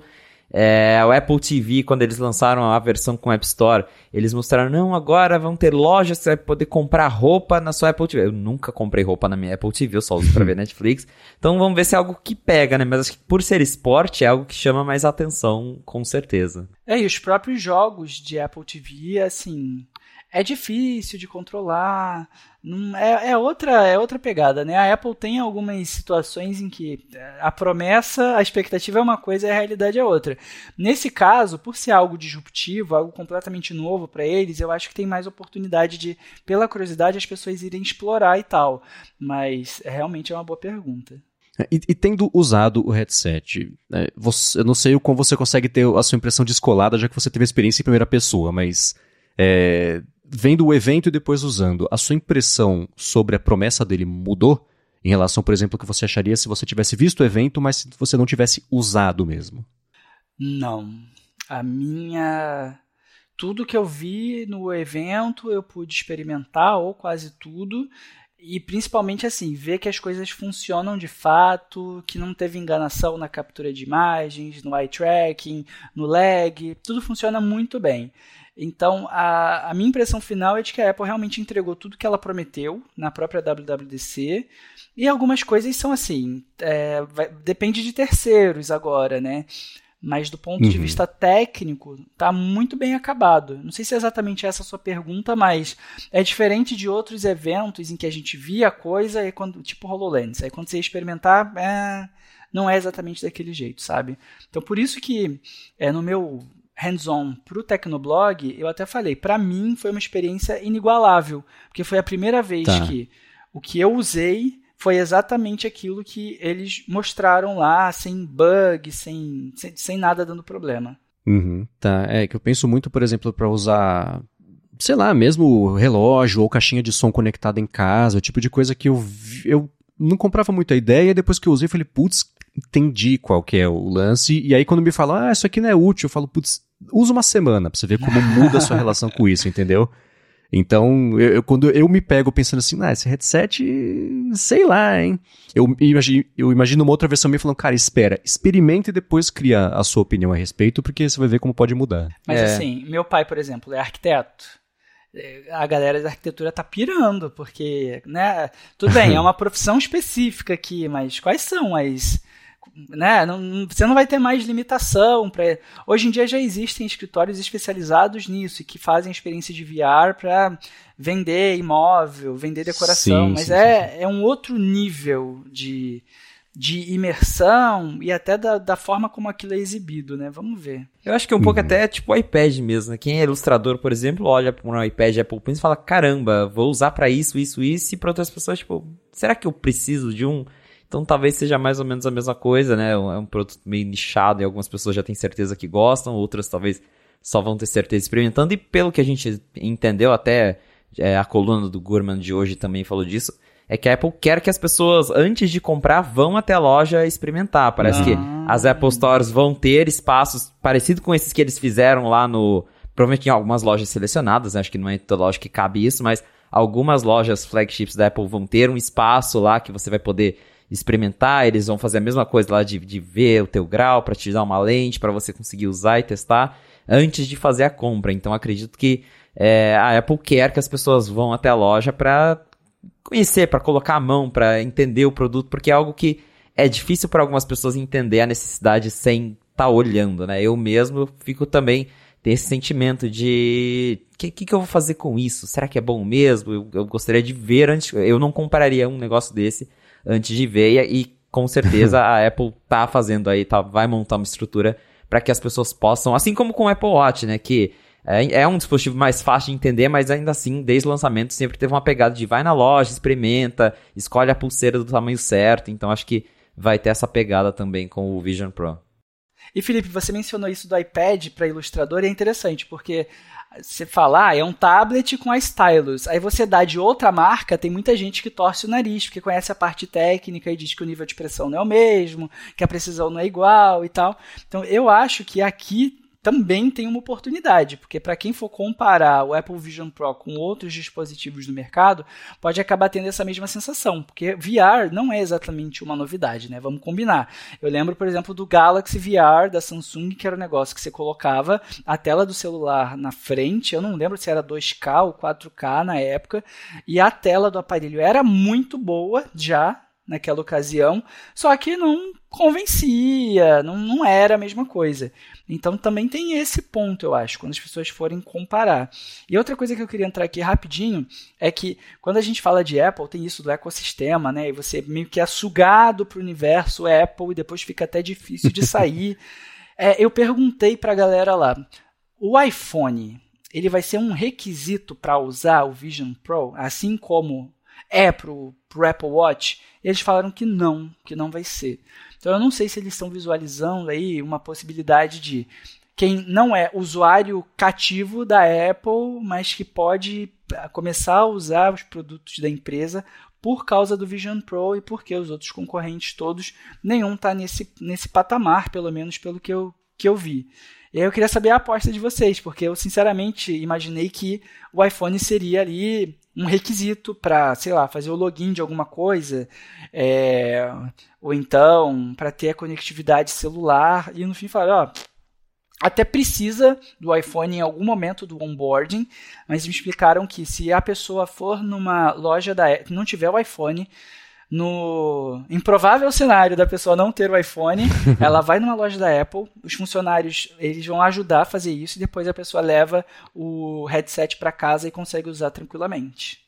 Hum. É, acho que é importante isso, porque o Vision Pro, a Apple deixa isso claro, ele, ele tá mais como um computador do que um acessório. Ele, ele não é só um acessório que você liga no seu iPhone e espelha a imagem do seu telefone. Não, ele é realmente como se fosse um iPad mesmo, um, é, um Mac, então é importante ele ter essa autonomia e o Tassi falou bem, talvez vai ser a porta de entrada para muitas pessoas no universo Apple, pessoas que nunca tiveram um iPhone, um Mac, mas vão comprar um, um Vision Pro, então acho legal que ele tenha essa autonomia foi legal tá, você ter trazido essa informação também, porque a Apple não deixou isso claro em nenhum momento, né, se, se ele precisava do iPhone ou não, então Provavelmente tem isso, né? De se você tem um iPhone é mais fácil. É igual a Apple TV. A Apple TV. Opa, é pra criar Apple ID que deve ser, né? Porque Exato. se, esse é o seu primeiro dispositivo Apple. Né? mais fácil criar lá na loja e fazer do que. Mas é basicamente a própria Apple TV. Assim, eu acho que nunca, eu nunca ouvi. Eu, tem um ou dois relatos de pessoas que não tem nada da Apple, mas tem um Apple TV. Mas você pode usar um Apple TV sem ter um iPhone. Fica mais chato, porque, por exemplo, você, não, você precisar digitar alguma coisa. Você é obrigado a usar o Siri Remote mas ela funciona 100% e de forma independente. Então acho que com o, com o Vision Pro vai ser a mesma coisa. Tendo um iPhone vai ser mais fácil de fazer certas interações, mas tá lá para quem quiser, né, para ser a porta de entrada de algumas pessoas no, no mundo Apple. Agora, Tássio, é. você que esteve lá, que estava cercado de outras pessoas que testaram, é, eu sei que da visão de um brasileiro é difícil pensar nisso de novo. Preço, né, porque a nossa noção de preço, nossa realidade é outra. Mas como que você sentiu a empolgação das pessoas lá em relação, tipo, quero comprar, tô ansioso, ou, hum, por 3.500 vou passar, vou esperar uma segunda geração. O que, que você sentiu do público lá? As pessoas com quem eu conversei, todas acharam muito caro. E eu acabei dialogando muito com outros jornalistas da América Latina. E em todos esses mercados, principalmente México, mas tinha ali alguns outros países, o pessoal dizia que é de nicho e que vai, é um custo muito alto que não dá para acompanhar. Então, isso de Apple custar caro, até para a realidade americana custa caro, mas enfim, resumindo uhum. aqui a coisa, eles falavam: olha, se já é caro, imagine então no negócio que é um dos mais caros que eles já, já produziram assim no, no preço base. Então, é, realmente esse come. E outro, né, gente? O negócio não tem Pro no nome por acaso já assim, já está evidente que vai começar aí, mas não vai parar por aí. Então eu acredito muito que nesse primeiro momento eles vão aproveitar as histórias dos consumidores, os primeiros early adopters, para, sei lá, gravar filme, fazer campanha, coisa assim, para que mais gente fique encantada. Eu acho que essa é a sensação de usar de encantamento. E aí depois quando virem outras versões, versão light, versão mini, sei lá o nome, aí mais gente com poder, né, com possibilidade de pagar vai comprar. Mas é, é, hoje em dia o que se desenha é um mercado inicialmente bastante limitado. É, eu, eu tô vendo essa situação do jeito que, por exemplo, por que, que a Apple lançou esse? Se ele tem algumas limitações, até o negócio da bateria, que só dura duas horas, se acabar, acabou. Não tem como ele ficar ligado mais um pouquinho para trocar, essas coisinhas assim. Eu imagino que ela trabalhando numa segunda versão, ou numa versão mais barata, primeiro ela tem que saber o que, que vai colar, o que, que vale a pena investir. É que nem o Apple Watch, né? De que ele da primeira versão para a segunda já mudou o foco, ele segue mudando o foco até hoje, né? Mas que vai ser usado ela precisa nele, de né? inputs. Né? Exato, inputs de pessoas do mundo real para poder saber para onde apontar, porque agora ela deixou as opções abertas. É para tudo, é para jogo, é para diversão, é para relaxar. Exercício eu não vi muita coisa, mesmo que deve ser. É pra pornografia. Não sei, tá, você faz academia, por exemplo. É, então, né? Essa parte ela não falou, né?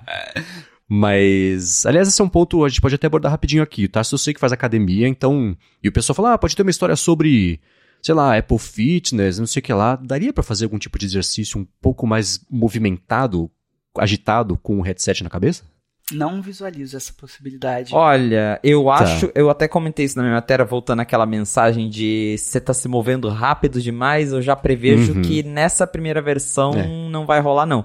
Tanto é que eu acho que se, se fosse possível, a primeira coisa que a Apple faria é, tem Apple Fitness Plus disponível então, e ela é. não mostrou em momento algum, então... Mais suor, sei lá. Né? É, acho que, acho que né, pra essa primeira versão é uma limitação, mas é. que pro futuro seria interessante, né, você ter ali o as coisas de, de fitness direto na tua cara. Gente, e assim, também tem uma questão de segurança física da pessoa. Sim. Se vocês repararem, é, o, o Vision Pro é um negócio muito estacionário. Então, nos vídeos oficiais não tem gente transitando, andando muito pelos. Eu acho que nem teve, né, ambiente de escritório, era home office, assim, pelo que eu me lembre. Porque é, imagina, você está na rua com um negócio que é uma tela, e aí você vai atravessar a rua e dá bug e fica tudo preto. você está colocando vidas em risco. E eu não acho que seja esse o caminho que eles querem tomar. Talvez com um óculos de fato, tipo um Google Glass da vida, isso fosse possível. Mas nesse caso, não. É muito perigo. Eu, eu não acho que os caras assumiriam esse risco, sabe? Então, levar uhum. para academia, não acho que seja possível por causa de. É, né? Bateria, olho obstruído, aí vai ficar vendo o E o próprio material dele, eu fico imaginando. É, né? exatamente. E um ponto, assim, que acabou passando batido aqui durante a nossa conversa, mas eu prometo que é super rápido, é que eu percebi, é, quando fui ajustar depois de um tempo, que na parte de cima e da frente do headset, ele ficou um pouquinho mais quente, porque tá rolando lá o processamento ah, e tal. Ah. A minha testa não esquentou, foi algo que eu notei especificamente por tatear ali aquela região para reajustar. Mas isso tá. durante, sei lá, 25, 30 minutos. Então imagine depois de duas horas, imagina depois de um jogo que você está lá com controle de um controle de videogame Bluetooth, que foi algo que eu não pude experimentar, mas que exige mais de, de gráfico, se for totalmente imersivo, né? Então essa é uma dúvida que eu teria, se ele não fica quente. Uhum. É, porque o telefone mesmo, usando alguma coisa mais 3D ali, de realidade aumentada, ele já esquenta bastante rápido, né? Então, o headset é uma coisa que isso não pode acontecer. E talvez o material, o, o que está encostando mesmo no rosto, é um, um, um plástico, uma fibra emborrachado? Tá. É um tecido? Okay. Eu acho que é um emborrachado uma coisa muito macia, inclusive. Hum, mas agora tá. não vou cravar o material, mas não é algo que fica incomodando ou marcando o rosto, não. Ok, penso mais na temperatura mesmo. E outra coisa rapidinha aqui é que logo que eu coloquei o headset, e aí eu tava assim, bem com a coluna ereta, para ver as coisas e tal, e eu, o cara da Apple virou para mim e falou: Olha, você pode relaxar isso aí é para você ver sem tensão nenhuma, é um momento tranquilo, assim. Ele falou: eu na minha casa, eu recosto no sofá, e aí, tipo, tô com a cabeça meio que pendendo para cima, e aí eu recalibro e aquele passa a ter, passa a ser o. Como é que é? O horizonte. Não, o eixo zero, x e y. Ponto zero zero, Ponto zero zero, isso. Ele falou isso. E aí eu fiz isso. É, e realmente você fica mais de boas e tal. A gente não falou do aplicativo de meditação, inclusive. Ah, e aí? Hum. fica tipo uma rodela na sua frente, como se fossem umas pétalas, um negócio assim, colorido. E aí, conforme você vai inspirando e expirando, lembra muito o aplicativo do Apple Watch. Não tem nada tátil, né? Não tem nada haptic uhum. ali. O que algumas pessoas sentiram falta, inclusive. Mas o negócio começa com aquela o intercalado, o realidade virtual, realidade aumentada. E aí, conforme a coisa vai abrindo, expandindo e retraindo, ele vai ficando maior e meio que te abraça, sabe? Vai te vai chegando super perto e tal. E eu achei o efeito muito bom, muito bem feito, mas sinceramente, numa sala com duas pessoas da Apple, não é o tipo da coisa que, que me faça meditar, sabe? O tempo inteiro eu tava realmente prestando atenção nos gráficos, na movimentação, no efeito, mexendo na... Então, assim, é, a cara Switcher, de novo mencionando ela, ela falou: pô, eu usaria isso na minha meditação todo santo dia. Eu vi uhum. e não sei se eu usaria, não. O próprio Apple Watch eu levo um tempo para, sabe, let go, que eu tô ali com um negócio de tecnologia e simplesmente focar no meu eu interior. Então, não sei se é para uhum. todo mundo, mas essa foi a minha impressão. Tá. E você tendo usado e tá há duas semanas refletindo sobre isso. Ainda tá no começo, tudo isso que a gente já sabe, os asteriscos todos. Mas o que que usar um dispositivo desse, esse específico Vision Pro, possibilita que você não teria como fazer de outras formas? Eu acho que tudo que você faz nele, você consegue fazer de outras formas, tanto que tem integração uhum. e tal, mas a imersão, cara, isso é o que me pega. Porque depois que você coloca na cabeça, você não quer mais tirar. Porque é, é muito bonito, é muito bem feito. É, eles escolheram, lógico, conteúdos que são campeões, tipo Avatar, Fundação. Uhum. Então tudo é muito convincente no sentido de que ali você está tendo a melhor qualidade de imagem. E hoje em dia, tá. sei lá, você tem TV Full HD. Sabe quando você passa para o 4K e você fica, pô, nunca mais volto para o Full HD? Capaz de ter gente que vai colocar o Vision Pro e nunca mais vai voltar para tô aqui exagerando, tá? Mas as pessoas não vão uhum. querer voltar para a vida real, porque assim, você vai ter as coisas muito fácil. E eu conversei com outro desenvolvedor de um também brasileiro, de um aplicativo de culinária, um aplicativo que ensina a cozinhar. E aí tá, tava lá conversando com ele e tal, aplicativo que acompanha assim, você fica com o iPhone ligado e na tela tem as instruções. E aí uma dúvida que eu e outros jornalistas chegamos é: será que seria mais fácil cozinhar com o Vision Pro? Porque por um lado, você vai ter a sua visão e ali no cantinho, de forma desobstruída, você consegue consultar nesse primeiro momento, uhum. que vai ser os próximos passos. Mas daqui para frente, imagina um sistema que consegue não é possível, né, até pelo que o Felipe falou, mas um sistema que conhece, vê, consegue entender o que está ali no, no, vídeo, na sua visão, e vai dando dicas para melhorar, para sua culinária ficar melhor, para sua técnica Legal. evoluir. Isso só seria possível num, num Vision Pro da vida. Não dá para fazer com o uhum. iPhone, não dá para fazer com o iPad. Então eu acho que essa possibilidade ela vai ficar em aberto. Esse esse desenvolvedor, inclusive o nome da empresa é Creme, estava catando aqui, do Rio.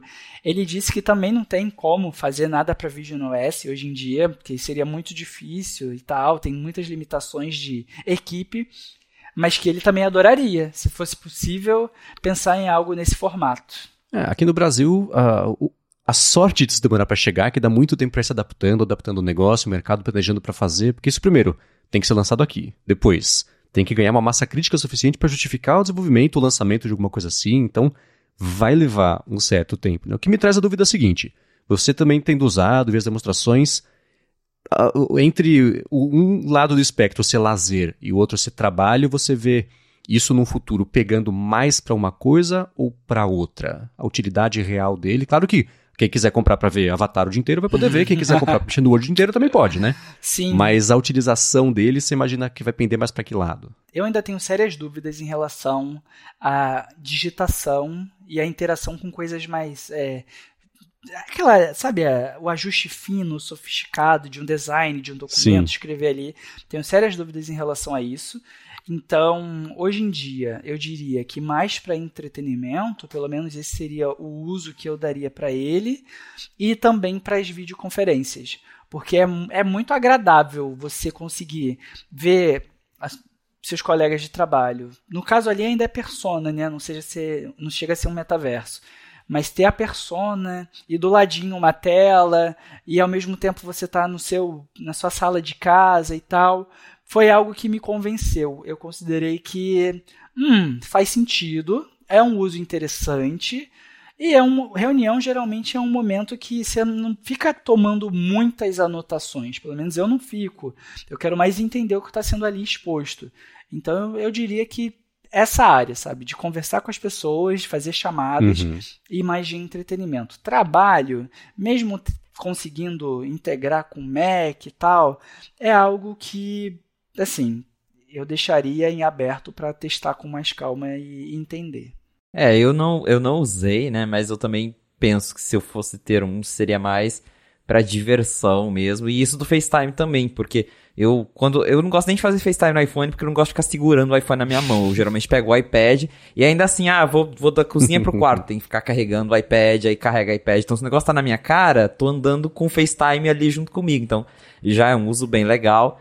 E mas para mim o ponto principal que eu gostaria de ter é justamente o entretenimento, porque eu penso no meu iPad, eu não consigo usar meu iPad para trabalho. Eu tenho um iPad Pro que é para eu navegar na internet, é rede social que eu uso na cama, que eu levo no avião, mas que eu não consigo trabalhar. Quando eu preciso trabalhar, eu gosto de abrir o Mac com teclado, mouse, tela tradicional, porque talvez a outra geração, outras pessoas tenham um gosto diferente, mas eu, pelo menos, ainda prefiro trabalhar com um computador do jeito antigo, né? Então, mas vendo tudo isso, isso que eu tava falando da, das videochamadas e de assistir vídeos com imersão, que ele até comentou no começo aqui, eu também reparei nisso, nos vídeos da Apple e nos ambientes lá, não tem TV, então já dá para meio que entender que a Apple quer que o Vision Pro seja sua TV.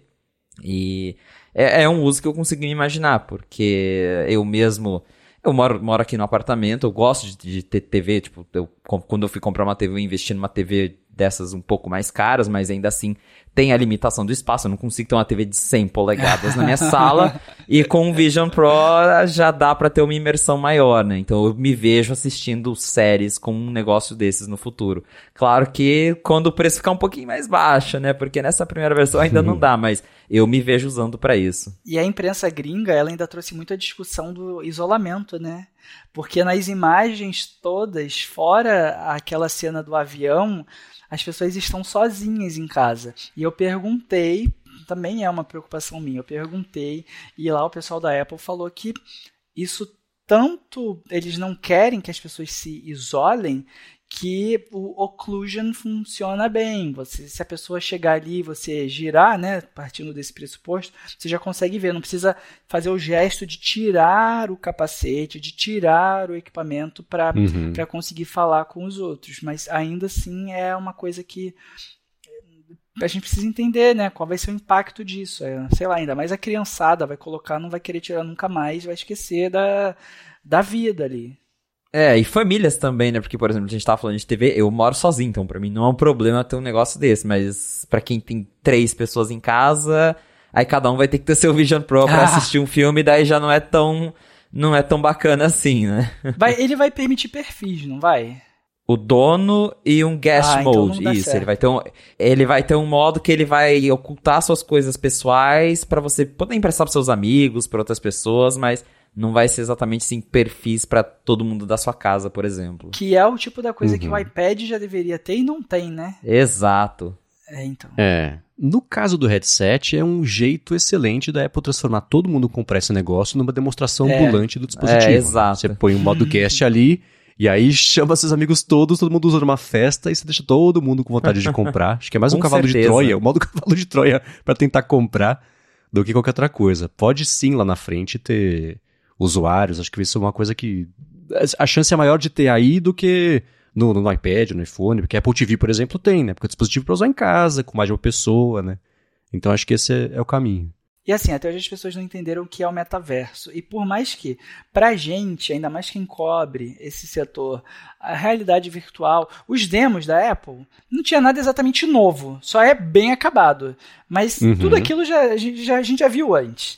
Mas é, para o público mais amplo e para o usuário médio, assim, ainda é uma novidade. Para vocês terem uma ideia, eu já fiz pauta na TV, reportagem, mostrando um bar aqui no Rio de Janeiro que o grande chamariz dele é, ele tem várias estações, as pessoas colocam, eu acho que é o PlayStation VR, e aí ficam os amigos, é, tem uma tela na frente, sabe? Então os amigos sabem o que a pessoa está vendo.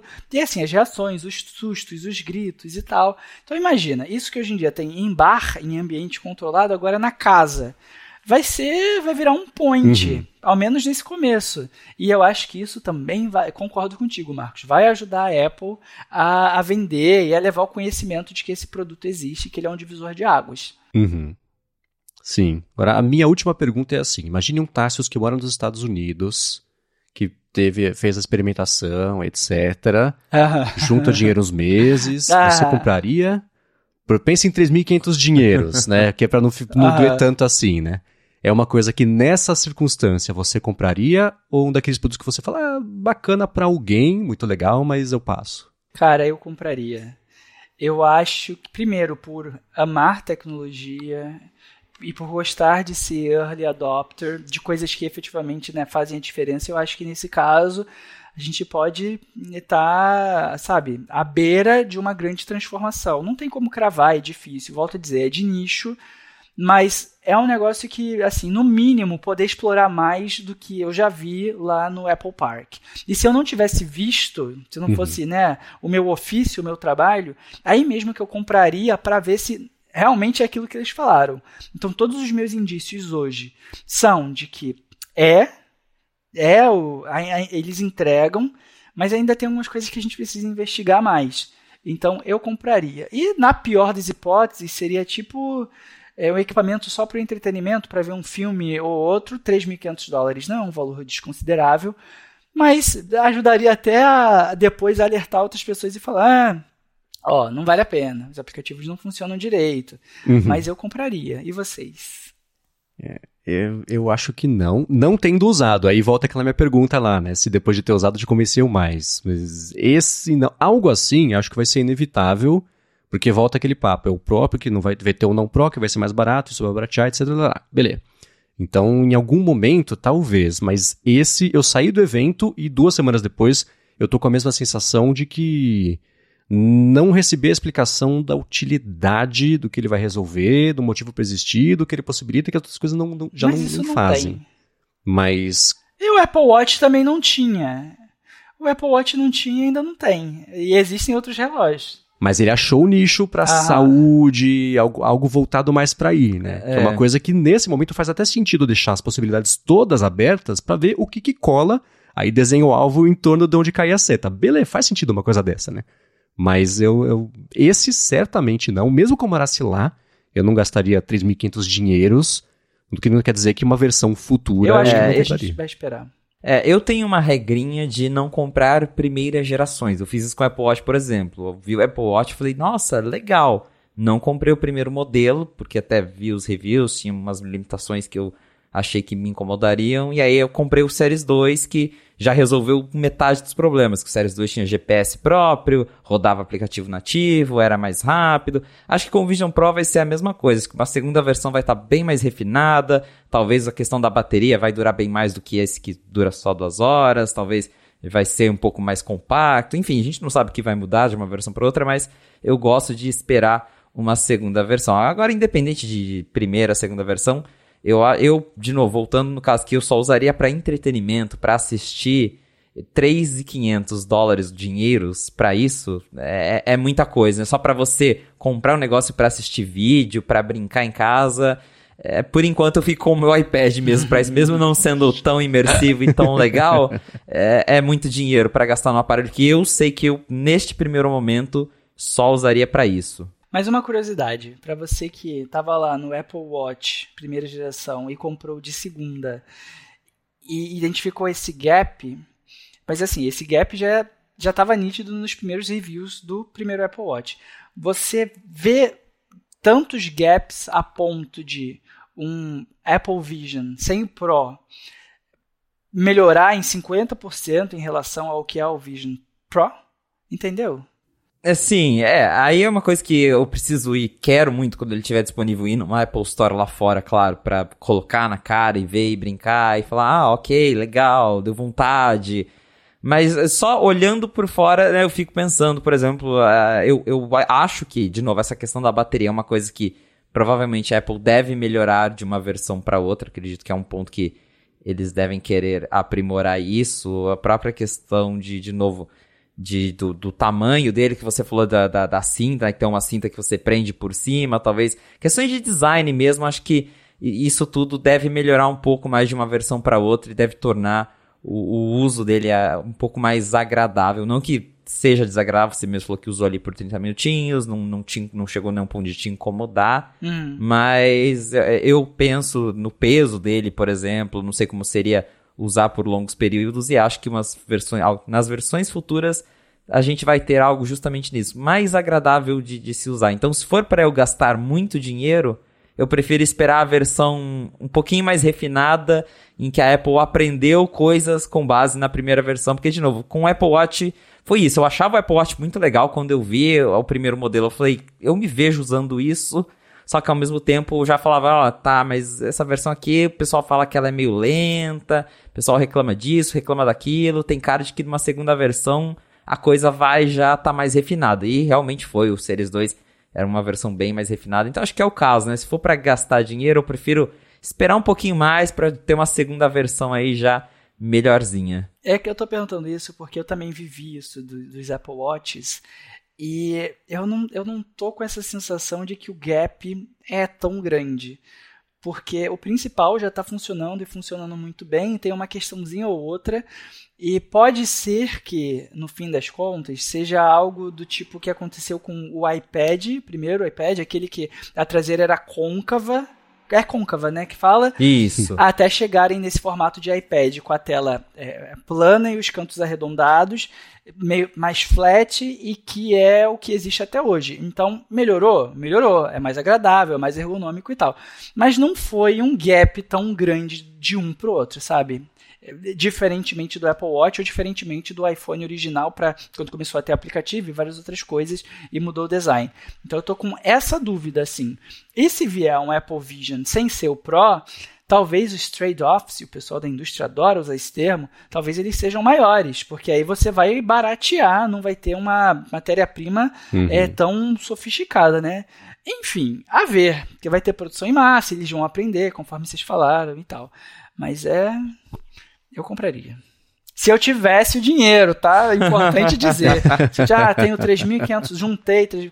compraria, por que não? É, comprar não sei, mas igual eu falei, quero ir numa loja testar assim que estiver disponível. É, então. É, se fosse 600, talvez. Uhum. 3.500 é. não, mas de qualquer jeito testar, é claro que isso eu, eu tenho vontade, só não, não tô convencido de abrir a carteira. Tássios, muito obrigado pela sua disponibilidade de estar por aqui, tirar duas horas do seu domingo à noite para falar com a gente. Foi ótimo, tenho certeza que a galera vai gostar para te achar, para te ler, para te escutar? Para onde a galera vai? Gente, primeiro eu queria dizer que eu sou fã de vocês, do trabalho de vocês, não só aqui no podcast, mas espalhado pela internet. Então, muito prazer de estar aqui. E para quem está ouvindo essas duas horas, pelo menos de gravação, obrigado. Você já deve estar tá, é, no quarto momento para concluir o podcast, né? Em uma sentada só, numa ouvida só, não tem como. Mas super obrigado. É, vocês me encontram nas redes. Eu sou arroba Tássius, vou soletrar. T-H-A-S-S-I-U-S. Eu estou no Twitter, no Instagram, no LinkedIn. Os meus inscritos dá para encontrar no tecnoblog.net e também estou na Globo News, aos sábados, na programação da manhã, então fica o convite aí, mas a qualquer momento na internet é fácil de me encontrar. Muito bem, vai ter links na descrição para isso tudo, é claro, e de notícias, enfim, o que a gente comentou aqui, próprio, as impressões do Tassos que ele publicou lá no Tecnoblog também. Felipe, para achar você, para onde a galera vai? Bom, para quem quiser me encontrar nas redes sociais pra gente bater um papo, é só me procurar no arroba Felipe Exposto. Quero agradecer quem ficou aqui ouvindo o nosso bate-papo e agradecer também a presença do Tassius, uma pessoa que eu sempre admirei o trabalho e finalmente a gente teve a oportunidade de conversar juntos aqui, né? Sim. né? Até que enfim. Taças, quando quiser voltar para bater um papo com a gente no A Fonte, você é bem-vindo aqui e espero que volte, tá? Quero, queremos conversar com você mais vezes aqui. Muito obrigado. Como dizemos aqui no Rio de Janeiro, a gente marca. Vamos dar.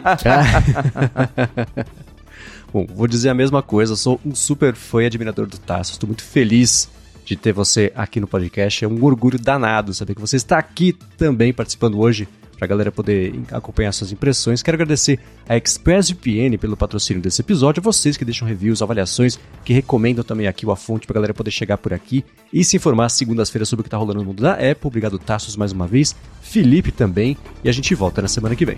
Um abraço e até a próxima. Tchau, tchau.